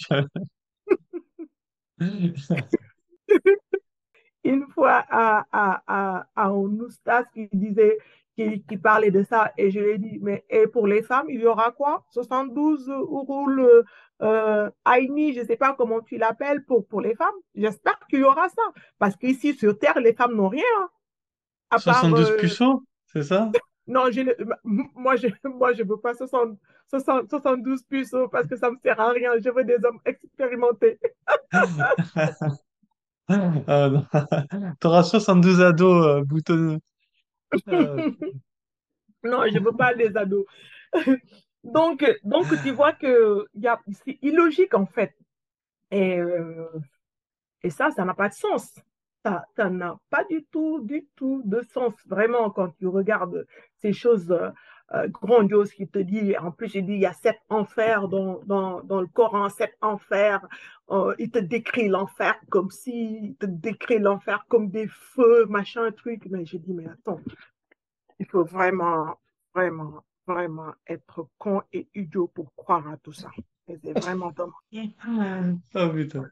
Ah bah écoute, euh, bah, ils font ce qu'ils peuvent. euh, le problème, c'est que euh, il y a aussi un problème d'éducation aussi. euh. le, Sé- le Sénégal, euh, pourtant, c'était un pays, c'est un pays plutôt éduqué parmi les pays d'Afrique. Mais euh, je sais pas, il y a, il y a un problème de réflexion. Mais est-ce que tu trouves que c'est pire ou ça, ça, ça s'améliore quand même? Non, c'est c'est pire en Essayons pire. de pas être pessimiste. Non, c'est pire. En fait, moi, c'est ça que je te dis, c'est c'est pire. De pire en pire parce que, oh, écoute, dans les années euh, peut-être euh, 90, 2000, jusqu'en 2010, euh, je pense, c'était pas comme ça. C'est quoi la cause? tout Ça, ça vient d'où? Ça vient d'où là? Euh, je sais pas. Je sais pas où- d'où ça vient. Euh, parce que les gens étaient musulmans, mais ils n'étaient pas aussi, euh, je sais pas, aussi euh, pieux, aussi euh, croyants que, que maintenant. Et que ça C'est la télé, c'est les téléphones, c'est les applications, c'est les je pense que c'est avec la technologie, technologie, c'est le téléphone, c'est la télé, tout ça, donc euh, qui, qui fait que les gens deviennent de plus en plus pieux, les gens deviennent de plus en plus, je sais pas, religieux. Il y a plus de personnes qui vont aller euh, faire le pèlerinage à la Mecque qui coûte une blinde. C'est de l'arnaque. Il y a beaucoup d'agences qui s'ouvrent pour euh, les pèlerinages de la Mecque, euh, pour le, je sais pas, il y a un autre pèlerinage qui se passe à, au Maroc. euh, et, et- et je pense que c'est à cause de la télé, hein. Parce qu'il y a, c'est les Tidjaniya ou les Mourides qui sont, qui sont d'origine c'est plutôt les marocaine. c'est c'est- Ok, c'est plutôt le... Ouais, pas les Mourides. Les Mourides ne vont, ne vont pas au Maroc. plutôt Donc les les Tidjani. Tidjaniya, c'est, eux qui font le pèlerinage au Maroc. Je pense, je pense bien, c'est ça. Euh, les Mourides, euh, Et en non. France, euh, là où tu habites, ça va? Ça, c'est comment? Oui, en France, là où j'habite, oui, ça va. À part que, bon, il y a des jeunes maintenant dans, dans le quartier qui, qui, euh, qui sont devenus, euh, je ne sais pas si c'est des salafistes ou pas, qui laissent pousser leur barbe, qui, qui portent leur, euh, comment ça s'appelle, le djellaba, djellaba euh, en trois quarts pour les hommes, les femmes qui sont, qui, qui portent le, le burqa. Moi, ça me, c'est pas ça me dérange en fait, c'est pas le problème que ça me dérange. Moi, ça m'agace en fait, ça m'agace parce que si c'était euh, juste euh, tu fais ce que tu veux de ta vie, hein, euh, chacun peut faire ce qu'il veut. C'est ostentatoire. Oui, c'est ça. Ouais, Ouais. c'est ça. Et c'est de pire en pire. Euh, C'est qui tes youtubeurs préférés? Alors, j'écoute, euh, il y a il y a quelqu'un que j'écoute euh, sur YouTube. Je connais pas son son nom, mais il est tout le temps il fait des vidéos dans son dans sa voiture. Aldostérone. Euh, voilà. Et il y a T'as entendu sa dernière vidéo? Euh, non, non, j'ai pas, j'ai pas regardé sa dernière, sa dernière vidéo. Et je Dans sa regarde dernière aussi un vidéo, il, il tente de débunker euh, le fait que les hommes sont allés sur la Lune. Qu'est-ce que t'en penses? En fait, euh, sa théorie à Aldostérone, c'est que les États-Unis ont menti au monde et qu'ils ont envoyé personne sur la Lune, mais que les, les Russes étaient, euh, étaient aussi plus ou moins dans le coup, dans le sens où eux aussi portaient des casseroles qu'ils préféraient que les États-Unis ne racontent pas. Donc en fait, c'était un deal entre les Russes et les, Américains. Les Américains, ils ont fait semblant de dire qu'ils étaient allés sur la Lune.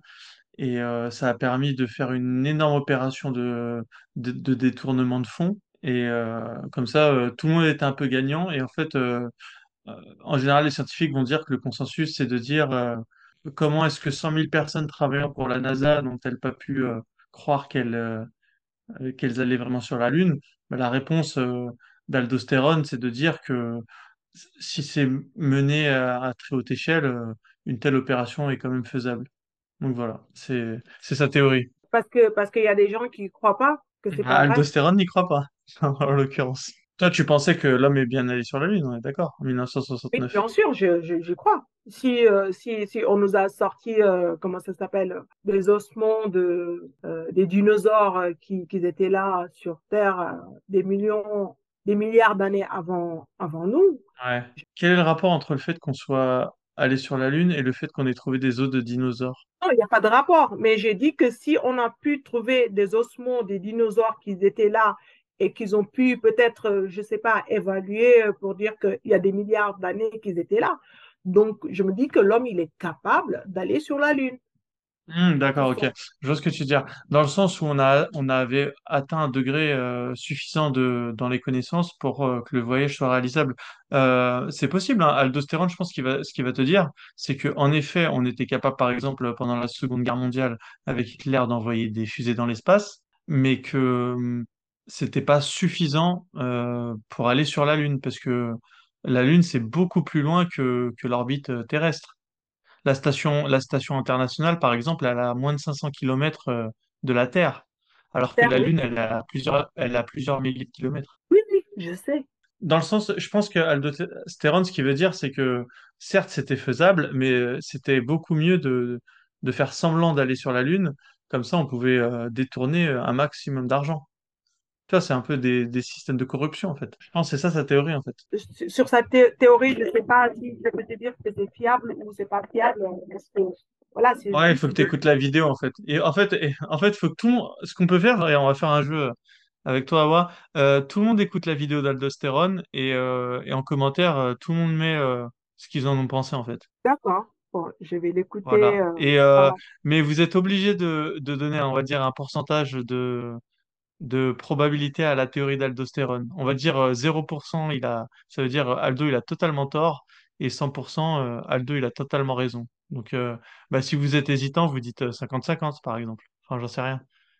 Mais tu, tu vois, tu vois ce que je veux dire?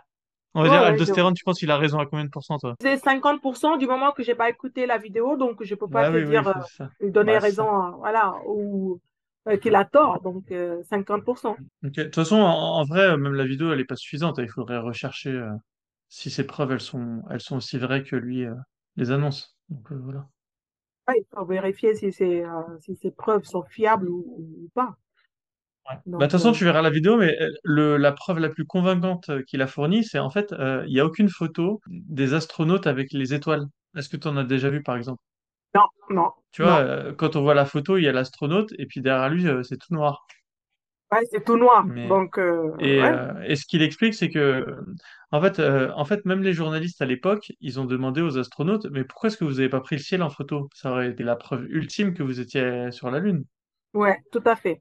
Et en fait, quand les astronautes, on leur a posé la question, eh ben, ils n'ont pas répondu. Tu vois, c'est pour ça que qu'Aldostérone, en vrai, il a vraiment mis le doigt sur quelque chose. Ouais, peut-être il a raison. C'est Peut-être. ouais, c'est pas genre, Peut-être. euh, c'est pas genre un fou furieux euh, qui dit que la Terre elle est plate. Il, il avance des arguments. Après, ce qui serait bien, c'est que des de arguments qui sont fiables. euh, bah, en tout cas, des, des arguments qui méritent une réponse. Par exemple, des chaînes de zététique, par exemple, Asserment d'Axe, la tronche en biais, etc. Donc, euh. Et puis après, ce sera une partie de ping-pong, ce sera super intéressant pour voir euh, bah, quels sont les arguments des uns et des autres. Oui, tout à fait. Parce que s'il dit ça, peut-être aussi, euh, les astronautes, euh, ils peuvent aussi euh, donner leurs leurs arguments par rapport à tout ça, leurs réponses. Ah ouais, Pourquoi? c'est Oui, ça, tout à fait. Tout à fait. Pour pouvoir euh, éclaircir un tout petit peu les gens. Mais bon, après, Dis-toi, si on t'avait dit quand tu étais ado que l'islam n'existait pas, ça t'aurait semblé tellement incroyable.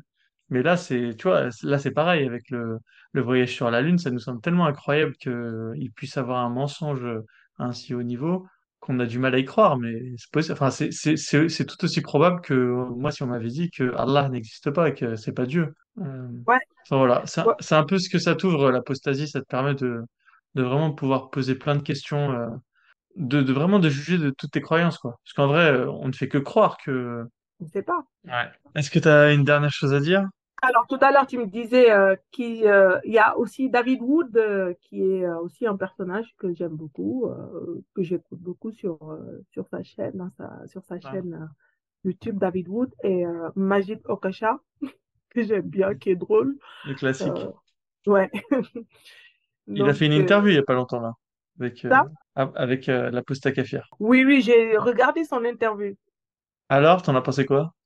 Oui, c'est, cool, hein? Il est, il était détendu, hein? Il est mieux en Oui, il interview. était hein. détendu. Il était détendu. J'ai regardé tout euh, l'interview. hein. J'ai tout regardé. J'ai écouté. Il était détendu. euh, toujours euh, euh, ses explications qui sont limpides et puis voilà qui qui est dans une critique beaucoup plus qui est plus euh, intellectuelle que que autre chose. euh, voilà, donc, euh, et qui, qui s'appuie aussi sur des faits euh, réels. Et, euh, J'espère que vraiment euh, on aura réussi à faire comprendre aux Sénégalaises qu'il faut arrêter cette situation hein, avec les mariages, les mariages polygames. ça, c'est un ça, enfer pour tout le monde. Ça rend tout le monde malheureux en fait.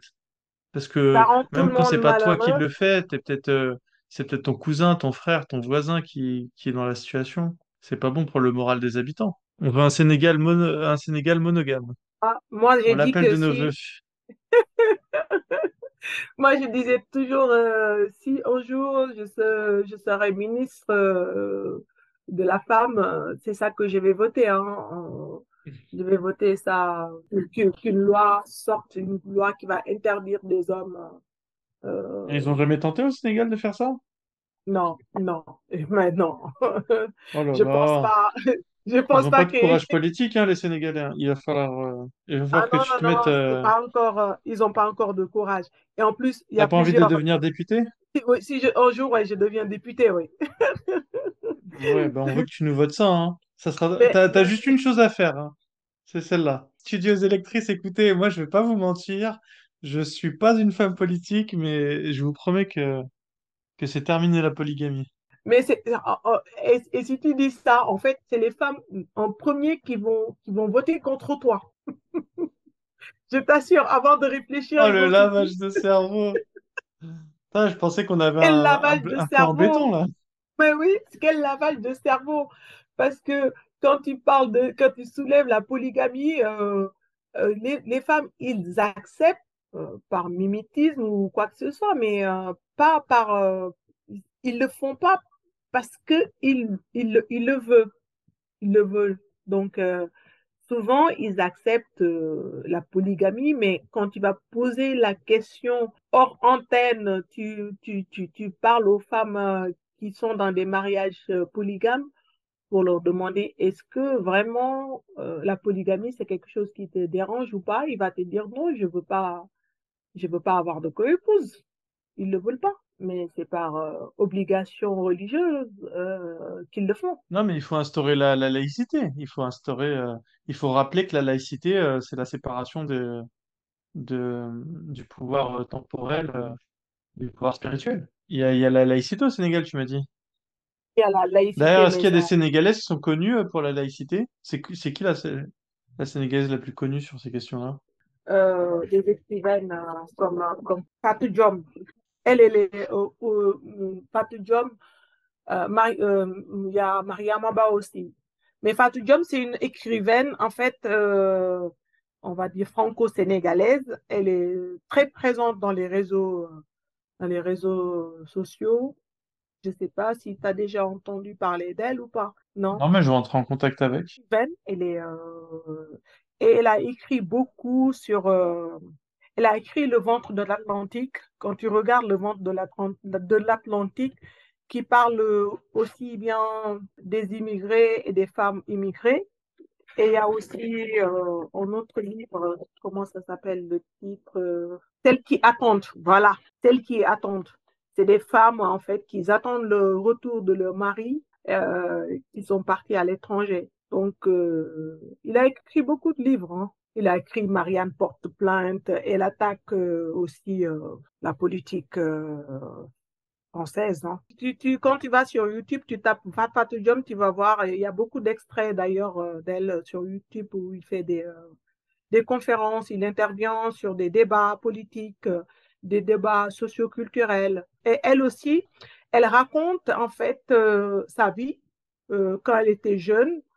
Son histoire m'a vraiment touchée parce qu'elle, elle a dit qu'elle est née hors mariage. Donc, ça s'appelle chez nous, on a une expression vraiment très euh, horrible, vulgaire qu'on donne à ses enfants, des bâtardes. Donc, euh, chez nous, et que elle, euh, elle a grandi dans une famille où c'est ses grands-parents qui l'ont élevée, puisqu'elle était née hors mariage. C'est à l'âge de 7 ans qu'elle a eu, que- que- qu'elle a su sa, sa grand-mère n'était pas sa mère. Parce que puisque sa grand-mère l'a élevée, elle l'a pris euh, quand elle avait, je sais pas, peut-être euh, moins d'un an. et que sa mère, on l'a a épousé quelqu'un d'autre dans le village. Et elle, c'est sa grand-mère qui l'a élevée parce que c'était un enfant hors mariage. Et elle a raconté ça dans, son, dans un de ses livres. Elle raconte tout ça. Elle raconte aussi le dogme de la religion, comment ça a changé leur culture serrère euh, qu'ils ont toujours eu pendant des siècles et des siècles. Et cette religion, comment, parce qu'elle a, a vécu dans, dans un village où tout le village était des musulmans. Comment ça s'appelle cette, euh, cette religion, comment ça s'est imposé, ça s'est impliqué dans leur culture, que ça a tout changé? Donc, euh, dans, son, dans un de ses livres, il raconte vraiment son histoire et c'est vraiment intéressant. Donc, elle est vraiment pertinente euh, dans les sujets qu'elle euh, qu'elle développe chaque fois quand, quand tu la, quand tu l'écoutes dans ses interviews, dans des débats politiques et autres. Mais tu peux regarder sur, sur, sur, sur, sur, sur, la, sur YouTube ou bien l'écrire. On la retrouve sur Google. Ouais. Ouais. Ok. Bon, bah, génial. Bah, j'espère qu'on puisse, euh, j'espère qu'on pourra l'inviter pour euh, Celebrating Laicity euh, qu'on qu'on va, qu'on va organiser à la fin de l'année. D'accord, bon. On espère t'y Malheureusement, trouver, moi, je ne la ma connais pas chère. personnellement, mais bon. Bah, ce sera l'occasion peut-être de la rencontrer. On va, on va la Oui, contacter. oui, bon, il n'y a pas de souci. Ce sera Bah, avec génial. plaisir parce que j'aime cette Bah, femme. ouais. J'ai, j'ai- parfois, j'ai envie juste de crier pour leur dire, mais euh, attendez, euh, putain, euh, creusez vos cerveaux là, en tout petit peu, en tout petit peu, vous allez voir hein, que, que tout ça, c'est du fake, c'est du fake. Alors, arrêtez, quoi. Arrêtez. C'est pas vrai, c'est du mensonge, c'est du pur mensonge. Ces gens-là, ce qu'ils vous font miroiter, c'est, c'est, c'est du fake. Je sais pas si eux-mêmes ils y croient, mais en tout cas, vous Ah, allez si, voir, hein, vous allez tomber de haut quand vous allez mourir là, quand vous allez mettre, je sais pas, une ceinture euh, explosive et boum! Et là, tu te réveilles, je sais pas où. Ouais, écoute. Non, on va pas leur souhaiter du malheur non plus. Bon, ben merci en tout cas, Awa, euh, pour, euh, pour l'interview. C'était super sympa de t'avoir, euh, d'avoir fait ta connaissance. Moi aussi, Je te moi dis à bientôt. vraiment. Merci beaucoup. Bon, à bientôt. Merci beaucoup d'être allé jusqu'au bout de cet épisode. Merci énormément à Awa de nous avoir partagé ton expérience de vie. J'espère que tes enfants seront fiers de toi et, du parcours euh, qui a été le tien, d'avoir pu euh, te sortir de cet environnement euh, assez toxique pour nous rejoindre en France. Malheureusement, la France va devenir de plus en plus une terre d'asile pour euh, bon nombre d'apostats africains. Mais euh, bienvenue, bienvenue, bienvenue. Euh, J'espère que vous allez réussir à vous adapter euh, à l'environnement en France euh, qui lui euh, s'islamise. Mais bon, bah c'est comme ça. Je pense que là on vit vraiment dans un monde globalisé où l'idéologie occidentale de liberté des consciences, voilà, atteint le reste du monde, hein, qu'on le veuille ou non. Et et cette bonne guerre, les islamistes, voilà, font font ce qu'ils peuvent pour pour se développer en Europe. C'est parce qu'on est faible qui, qui sont forts et, c'est aux politiciens de, faire quelque chose. Je sais même pas si c'est au niveau politique que ça se joue ou si c'est euh, au niveau individuel. Bon, peu importe. En tout cas, nous, euh, on est que spectateurs de tout ça.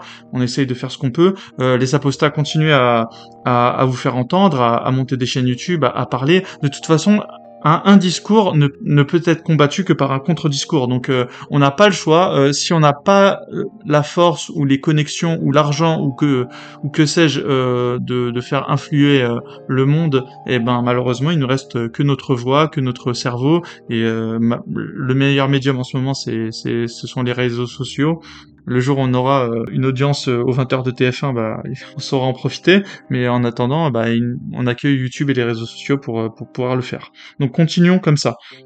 En tout cas, merci Awa. Et sinon, j'espère que vous m'avez pas pris pour un platiste ou un membre des théories conspirationnistes, mais je vais vous mettre euh, le lien de la vidéo d'aldostérone et honnêtement, je trouve qu'il appuie euh, à certains endroits et euh, ça mérite vraiment réponse. Réponse de, gens qui ont le temps de faire ça, pour qui c'est la passion. je parle des esthéticiens en général. Moi, je, donne 1% de crédibilité aux théories d'aldostérone et surtout celle qui explique pourquoi est-ce que aucune photo des étoiles n'a été prise depuis la Lune? Alors évidemment, euh, je vous dis, hein, il y a un petit il a titillé ma curiosité, donc j'ai quand même fait quelques recherches.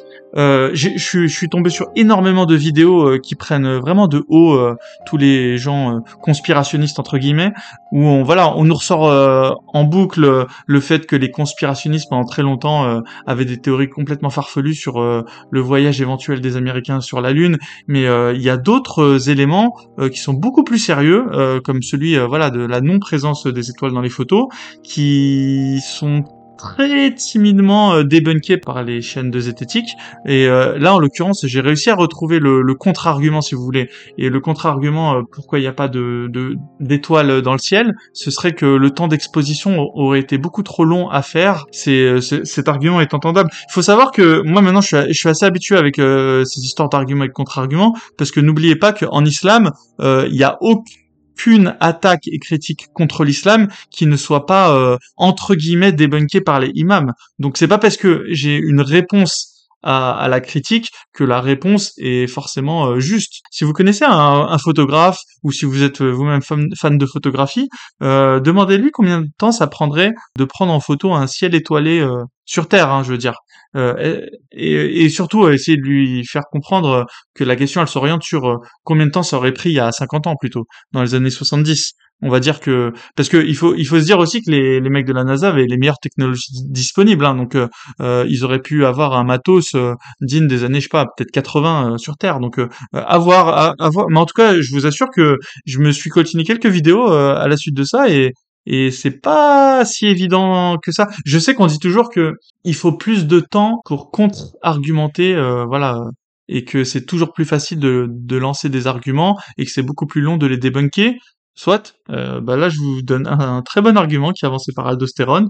Et euh, si vous trouvez en tout cas dans vos recherches vous-même un bon argumentaire qui qui débunk cette thèse, bah moi je suis preneur pour ma culture personnelle. Après, la différence entre euh, croire que Dieu existe ou pas et croire que les Américains sont allés sur la Lune ou pas, c'est que bon, les Américains, à part euh, considérer que c'est la première puissance mondiale et que c'est les meilleurs et qu'ils sont géniaux et que et que grâce à eux on est on est protégé euh, des communistes, dans l'absolu, c'est pas très dérangeant qu'ils aient ou pas menti sur le fait d'être allés aux États-Unis. contrairement au fait de est-ce que Dieu n'existe pas, est-ce qu'on va aller en enfer ou pas, c'était un plus gros problème. Donc, euh, et, et, ça, euh, il avait vraiment fallu euh, personnellement que, que je me plonge dans les textes de l'islam pour me faire mon avis ferme et définitif. Et là, évidemment, pour est-ce que les hommes sont allés sur la lune ou pas, je n'y ai pas passé plus de quelques heures. Donc, et finalement, je pense que j'y repasserai plus tellement de temps, sauf si vraiment il y a un nouvel élément qui arrive. C'est plus pour un sort de petit challenge personnel. Donc voilà, si, si si vous pensez comme moi, bah donnez-moi un petit coup de main. En tout cas, moi, je donne 1% de chance à Aldostérone d'avoir raison. Et euh, bah, dites-nous en commentaire, euh, essayez d'étayer, euh, argumentez à quel est votre pourcentage de chance qu'Aldostérone aurait pu avoir raison sur sur sa théorie du fait que les hommes ne sont pas allés sur la Lune. Et sinon, j'enchaîne avec les 14 signes du fascisme d'Umberto Eco et je vais vous les lire. En fait, ce sont 14 signes qui pourraient vous donner légitimement le doute sur une idéologie et sur le fait que cette idéologie serait fasciste. Parce que évidemment, on peut toujours dire quand c'est nos ennemis que nos ennemis sont fascistes. Et, euh, et en fait, nous-mêmes ne pas nous regarder dans la glace. Et est-ce que nous-mêmes ne, sommes pas fascistes? Le, le cas caricatural, c'est extrême gauche qui traîne, qui traite euh, l'extrême droite de fasciste, tout en ne, ne regardant pas, ne, voyant pas la, la, poutre qui est dans leur œil, parce que eux aussi euh, ont des, euh, des casseurs, des, des gens violents, euh, des gens qui, selon moi, pourraient s'apparenter au fascisme. Et donc, je vous propose un petit jeu. Ce serait de voir si l'apostasie de l'islam, devenue une sorte de philosophie de vie, serait plus fasciste que l'islam lui-même. Donc on va on va faire le petit test. Qu'est-ce que serait la philosophie des apostats? Euh, Ce sera à peu près, euh, je dirais, la moyenne de ce qu'on peut constater sur euh, YouTube des valeurs, on va dire, qui transpirent des, des YouTubeurs apostats. Voilà. Et je vais m'inclure dedans du coup. Alors, premier signe, le culte de la tradition. Donc ce serait un signe du fascisme. Alors c'est vrai dans mon expérience subjective euh, de l'islam. Euh, en tout cas, les, les, les populations euh, musulmanes n'ont pas un culte de la tradition dans le sens ils vont vénérer les choses qui étaient vénérées il y a des milliers d'années, mais ce serait plus un, un culte de la tradition s'il est en accord avec l'islam. Donc du coup c'est un peu tordu. Ce serait un peu voilà, nous chez nous par exemple les femmes elles sortent pas le soir. c'est un truc qu'on pourrait entendre souvent. Et pourquoi? C'est quoi la raison? Ah bah parce que c'est c'est comme ça chez nous.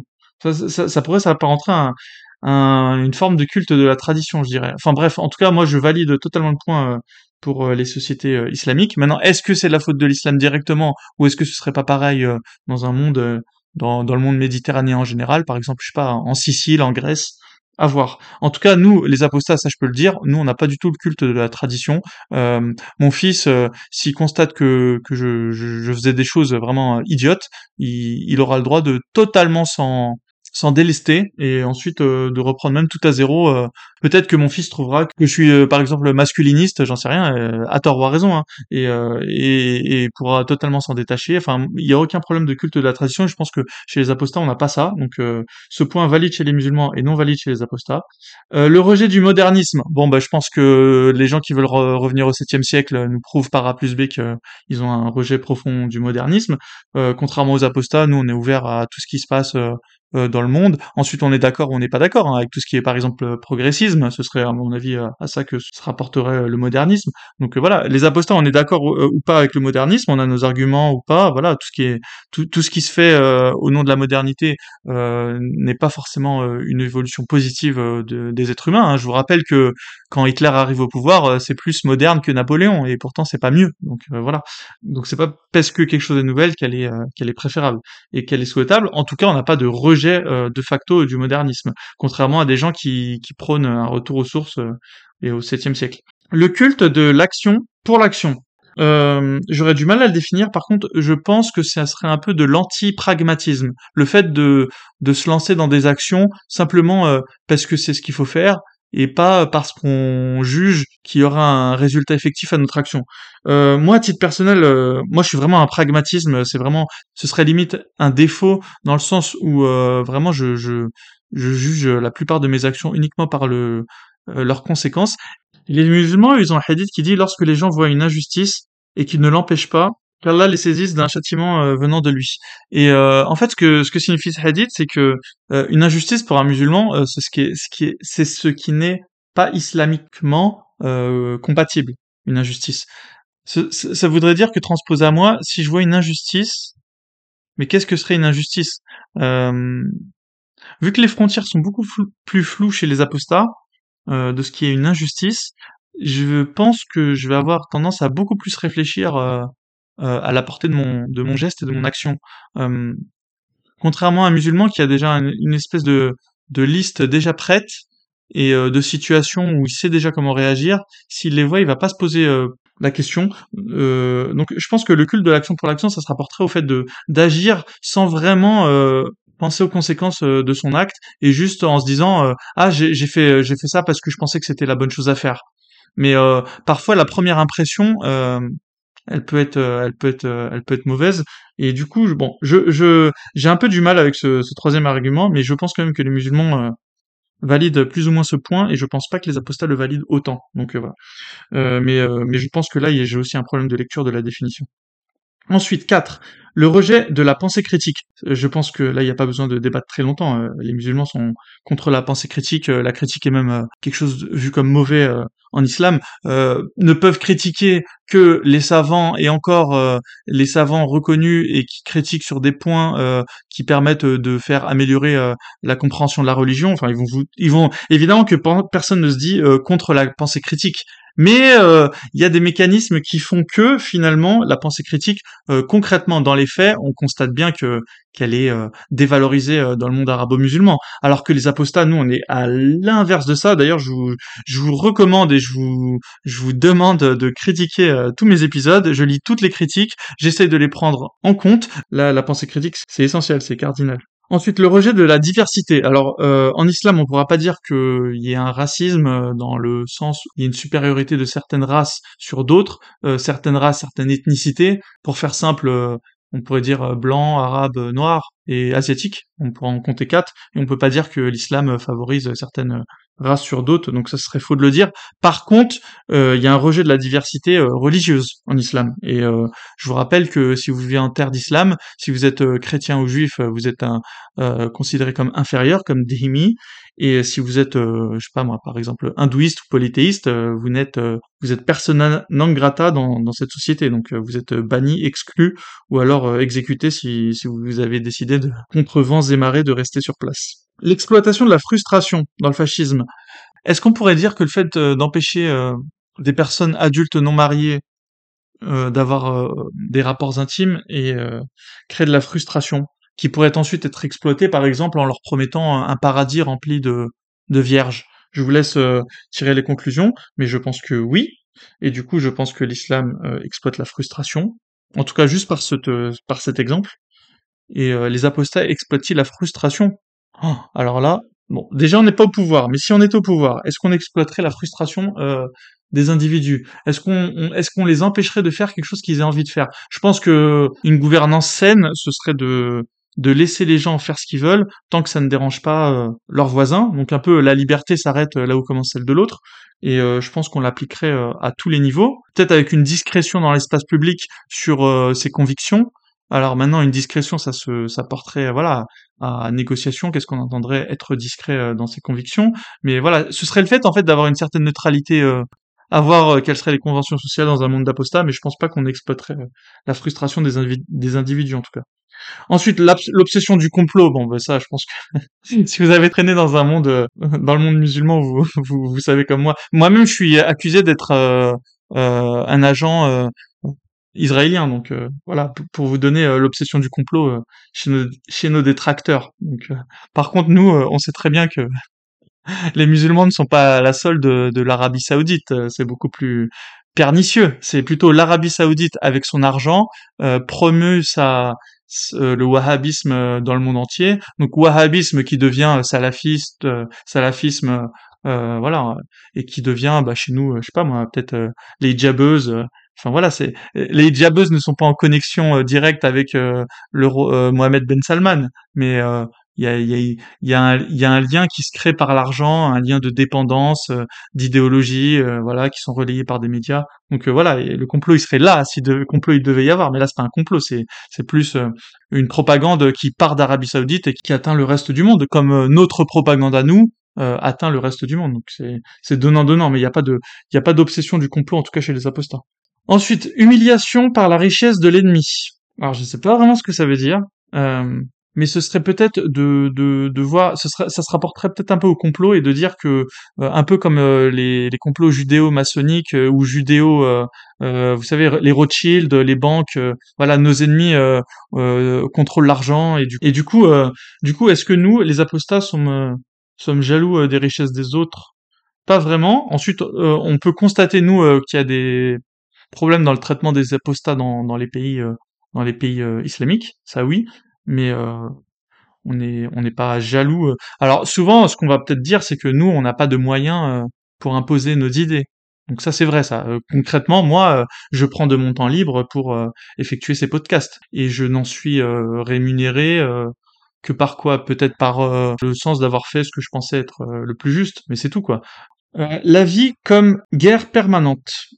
Alors ça, ce serait bien applicable à l'islam, euh, avec euh, tout ce qui est... Je vous rappelle qu'en islam, une sorte de société idéale, c'est celle où le mari euh, va faire le djihad de temps en temps, ensuite revient à la maison, travaille, fait un peu de commerce, et puis repart à la guerre. Hein, c'est donc je pense que ça s'applique totalement au premier siècle, au premier siècle de l'islam.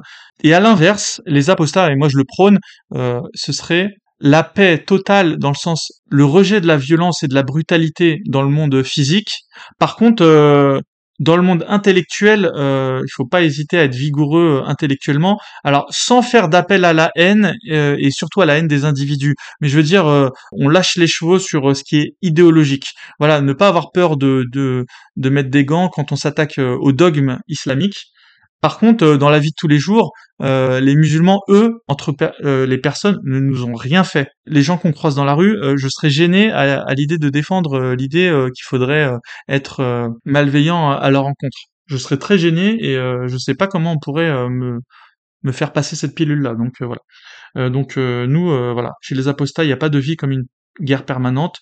la vie, la vie réelle dans le monde réel est une vie pacifique, bienveillante, non brutale, par contre, la vie dans le monde intellectuel et voilà sur Internet, qui est un espace de discussion, qui est un espace intellectuel, là, il n'y a, aucun problème. Ensuite, 10. L'élitisme. L'élitisme, ce serait le fait de reconnaître une élite au sein de, de, de, sa population et que cette élite aurait ensuite euh, des prérogatives pour euh, dominer euh, le reste de, le reste. En effet, on, l'a vu chez les nazis qui avaient leur élite, on l'a vu aussi chez les communistes. Donc finalement, est-ce que le communisme ne serait pas une forme de fascisme? En tout cas, le communisme tel qu'il a été vu dans le monde réel, pas dans le monde des idées, donc dans sa retranscription. Et en effet, là, il y a une élite. Est-ce qu'il y a une élite chez les musulmans? La réponse est oui, clairement. Il y a une élite. Ce sont ceux qu'on appelle les savants de l'islam. Je parle pas de l'élite économique. Hein. Là, on, là, on parlerait d'une élite euh, idéologique. Et euh, quand on est un savant de l'islam, euh, on a on a on a souvent bah, plusieurs femmes, on a souvent une aisance financière bien supérieure à celle des autres. Il y a une vraie élite chez les chez les musulmans. Maintenant, est-ce qu'il y a une élite chez les apostats? euh, on a chez les apostats une personne qui est plus connue. Nous, on aurait une élite peut-être par la, popularité. Et est-ce qu'ensuite Magid Dukasha a une espèce de d'aura, euh, serait une sorte de prophète, par exemple? Non, on n'a aucune élite euh, chez les, chez les musulmans et chez les apostats. Et en tout cas, on ne pousse à aucune euh, élite non plus. Quoi. personne ne se met particulièrement en avant. Chez nous, la seule chose qu'on demande, c'est de faire des choses. Voilà, faites pas forcément des chaînes YouTube. Vous pouvez aider des youtubeurs tout simplement si vous n'avez pas envie de vous faire ça vous-même. Vous pouvez simplement participer aux interviews euh, au podcast. Euh, voilà. Euh, quand vous êtes apostat, dites-vous, si vous vous sentez solidaire de la de notre communauté, de la communauté des apostats, qui restera même à définir hein, elle-même, hein, faites ce dont vous êtes bon.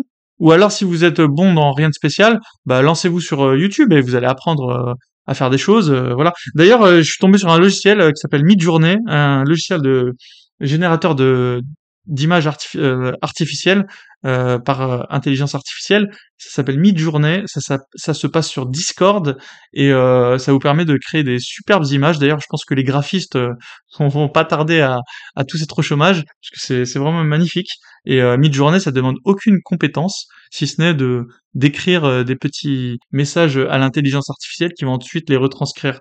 Donc voilà, ça peut être voilà, ça, peut être c'est mon idée du jour. allez sur Midjourney sur Discord, vous allez voir, c'est génial.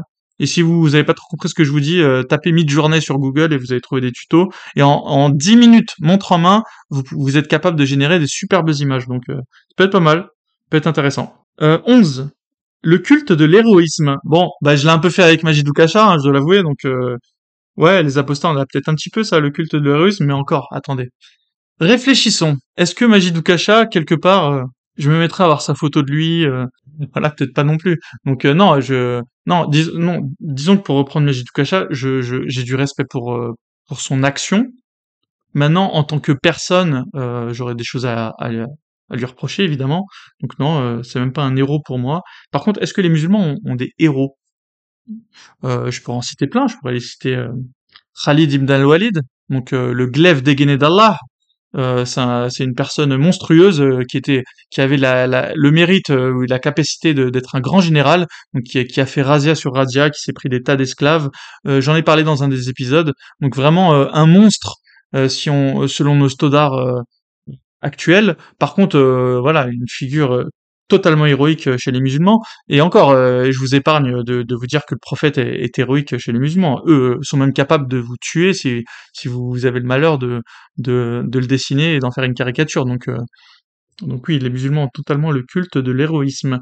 Le contrôle des femmes et des LGBT. Donc le contrôle des femmes et des LGBT. Bon, contrôle des femmes chez les musulmans, c'est acté. L'homme a autorité sur son épouse, le mari a autorité sur son épouse, donc euh, rien que par cette phrase, euh, le contrôle des femmes est acté euh, dans le Coran. Et ensuite des LGBT, bon bah les LGBT en terre d'islam, on peut dire raisonnablement qu'ils sont persona non grata, qui se cachent, qui sont persécutés quand ils sont mis à jour et qu'ils se portent beaucoup mieux en Europe et en Occident en général. Donc contrôle des femmes et des LGBT, c'est totalement acté chez chez les musulmans. Les LGBT par contre sont bienvenus chez les apostats, il y a pas de problème, on est on est totalement ouvert euh, sur cette question. Le peuple comme entité exprimant la volonté commune. Euh, là, ce serait, je pense, le fait euh, de dire que que les actions des, gouverneurs dans un État fasciste seraient en fait la volonté du peuple. Donc malheureusement, ça on pourra pas le tester chez les apostats parce qu'on n'a aucun peuple, on n'a jamais fait aucun pays, donc euh, on peut pas dire si des dirigeants apostats se serviraient de ce, truc. Donc là pour, le coup je vais dire que ce point est nul et non avenu chez les apostats. Et enfin, le dernier, l'usage d'une langue appauvrie. Bon, bah, maintenant, il faudrait savoir, est-ce que la langue, la littérature est portée à son plus haut degré de, de raffinement dans les pays euh, islamiques, donc euh, à voir, et c'est difficile de, de le savoir. L'usage de la langue appauvrie, je pense que ça se rapporte un peu à ce qu'aurait pu dire George Orwell avec le fait euh, euh, que dans que plus une personne a un, un, faible niveau de vocabulaire, et plus elle a du mal à conceptualiser sa pensée, ou en tout cas à, s'exprimer, et ce qui est vrai, c'est pour ça que si vous avez des enfants, ou si vous êtes, enfin même si vous êtes une personne adulte, il faut vraiment lire beaucoup, on, on le répétera jamais assez, mais plus vous avez de vocabulaire, et plus vous enrichissez euh, votre pensée. Moi, en tout cas, mon fils, je vais faire, je vais mettre tout en œuvre pour qu'il maîtrise euh, le mieux possible euh, le français et l'anglais dans un premier temps, et ensuite je me concentrerai sur d'autres langues, et ce sera ma priorité. Je pense que ce qui peut être désuet, c'est un peu ce qui est chez les musulmans, ce qui est à savoir apprendre par cœur parce que finalement on a plus besoin on a de, moins en moins besoin d'apprendre par cœur maintenant que tout est sur internet et très disponible en fait. Parce que euh, les connaissances même au Moyen Âge elles, étaient disponibles. C'est juste qu'elles n'étaient pas disponibles facilement quoi. Et par contre euh, aujourd'hui avec internet euh, est-ce qu'on a besoin d'apprendre par cœur? Peut-être oui à un jeune âge pour développer peut-être la plasticité cérébrale mais est-ce qu'on a besoin comme le Pakistan de se vanter d'avoir un million de personnes qui parlent qui connaissent le Coran par cœur? Enfin, est-ce que qu'il y a une corrélation entre le fait qu'une population euh, sache euh, sache un grand bouquin par cœur? On aurait pu avoir l'équivalent en France. On pourrait avoir euh, les fables de La Fontaine à faire apprendre par cœur aux enfants, par exemple. Mais est-ce que ce serait quelque chose de, positif à l'échelle d'une nation? J'ai pas l'impression. mais bon, en tout cas pour ce dernier point, pareil, pareil que le 13, je ne mets pas de je ne vais pas redire la charge des musulmans. Je pense qu'ils cochent facilement, du coup, 12 points sur 14. En tout cas, nous, euh, les apostats, euh, on coche aucun des points sur 14, donc euh, bravo les apostats, félicitations. Trêve de bavardage et de plaisanterie. si vous avez, si vous, si vous avez aimé l'épisode, si vous voulez me contacter, postaislam.gmail.com. Si vous voulez nous aider à mettre en place la plus grande conférence sur la laïcité qui se déroulera à la fin de l'année, tout est dans la description. On recherche à la fois des volontaires, des bénévoles, des soutiens financiers, et euh, voilà, et, tout y conti. De toute façon, vous me contactez sur apostaislam.gmail.com. Et merci d'être allé jusqu'au bout de cet épisode. Et moi, je vous dis à très bientôt en tout cas.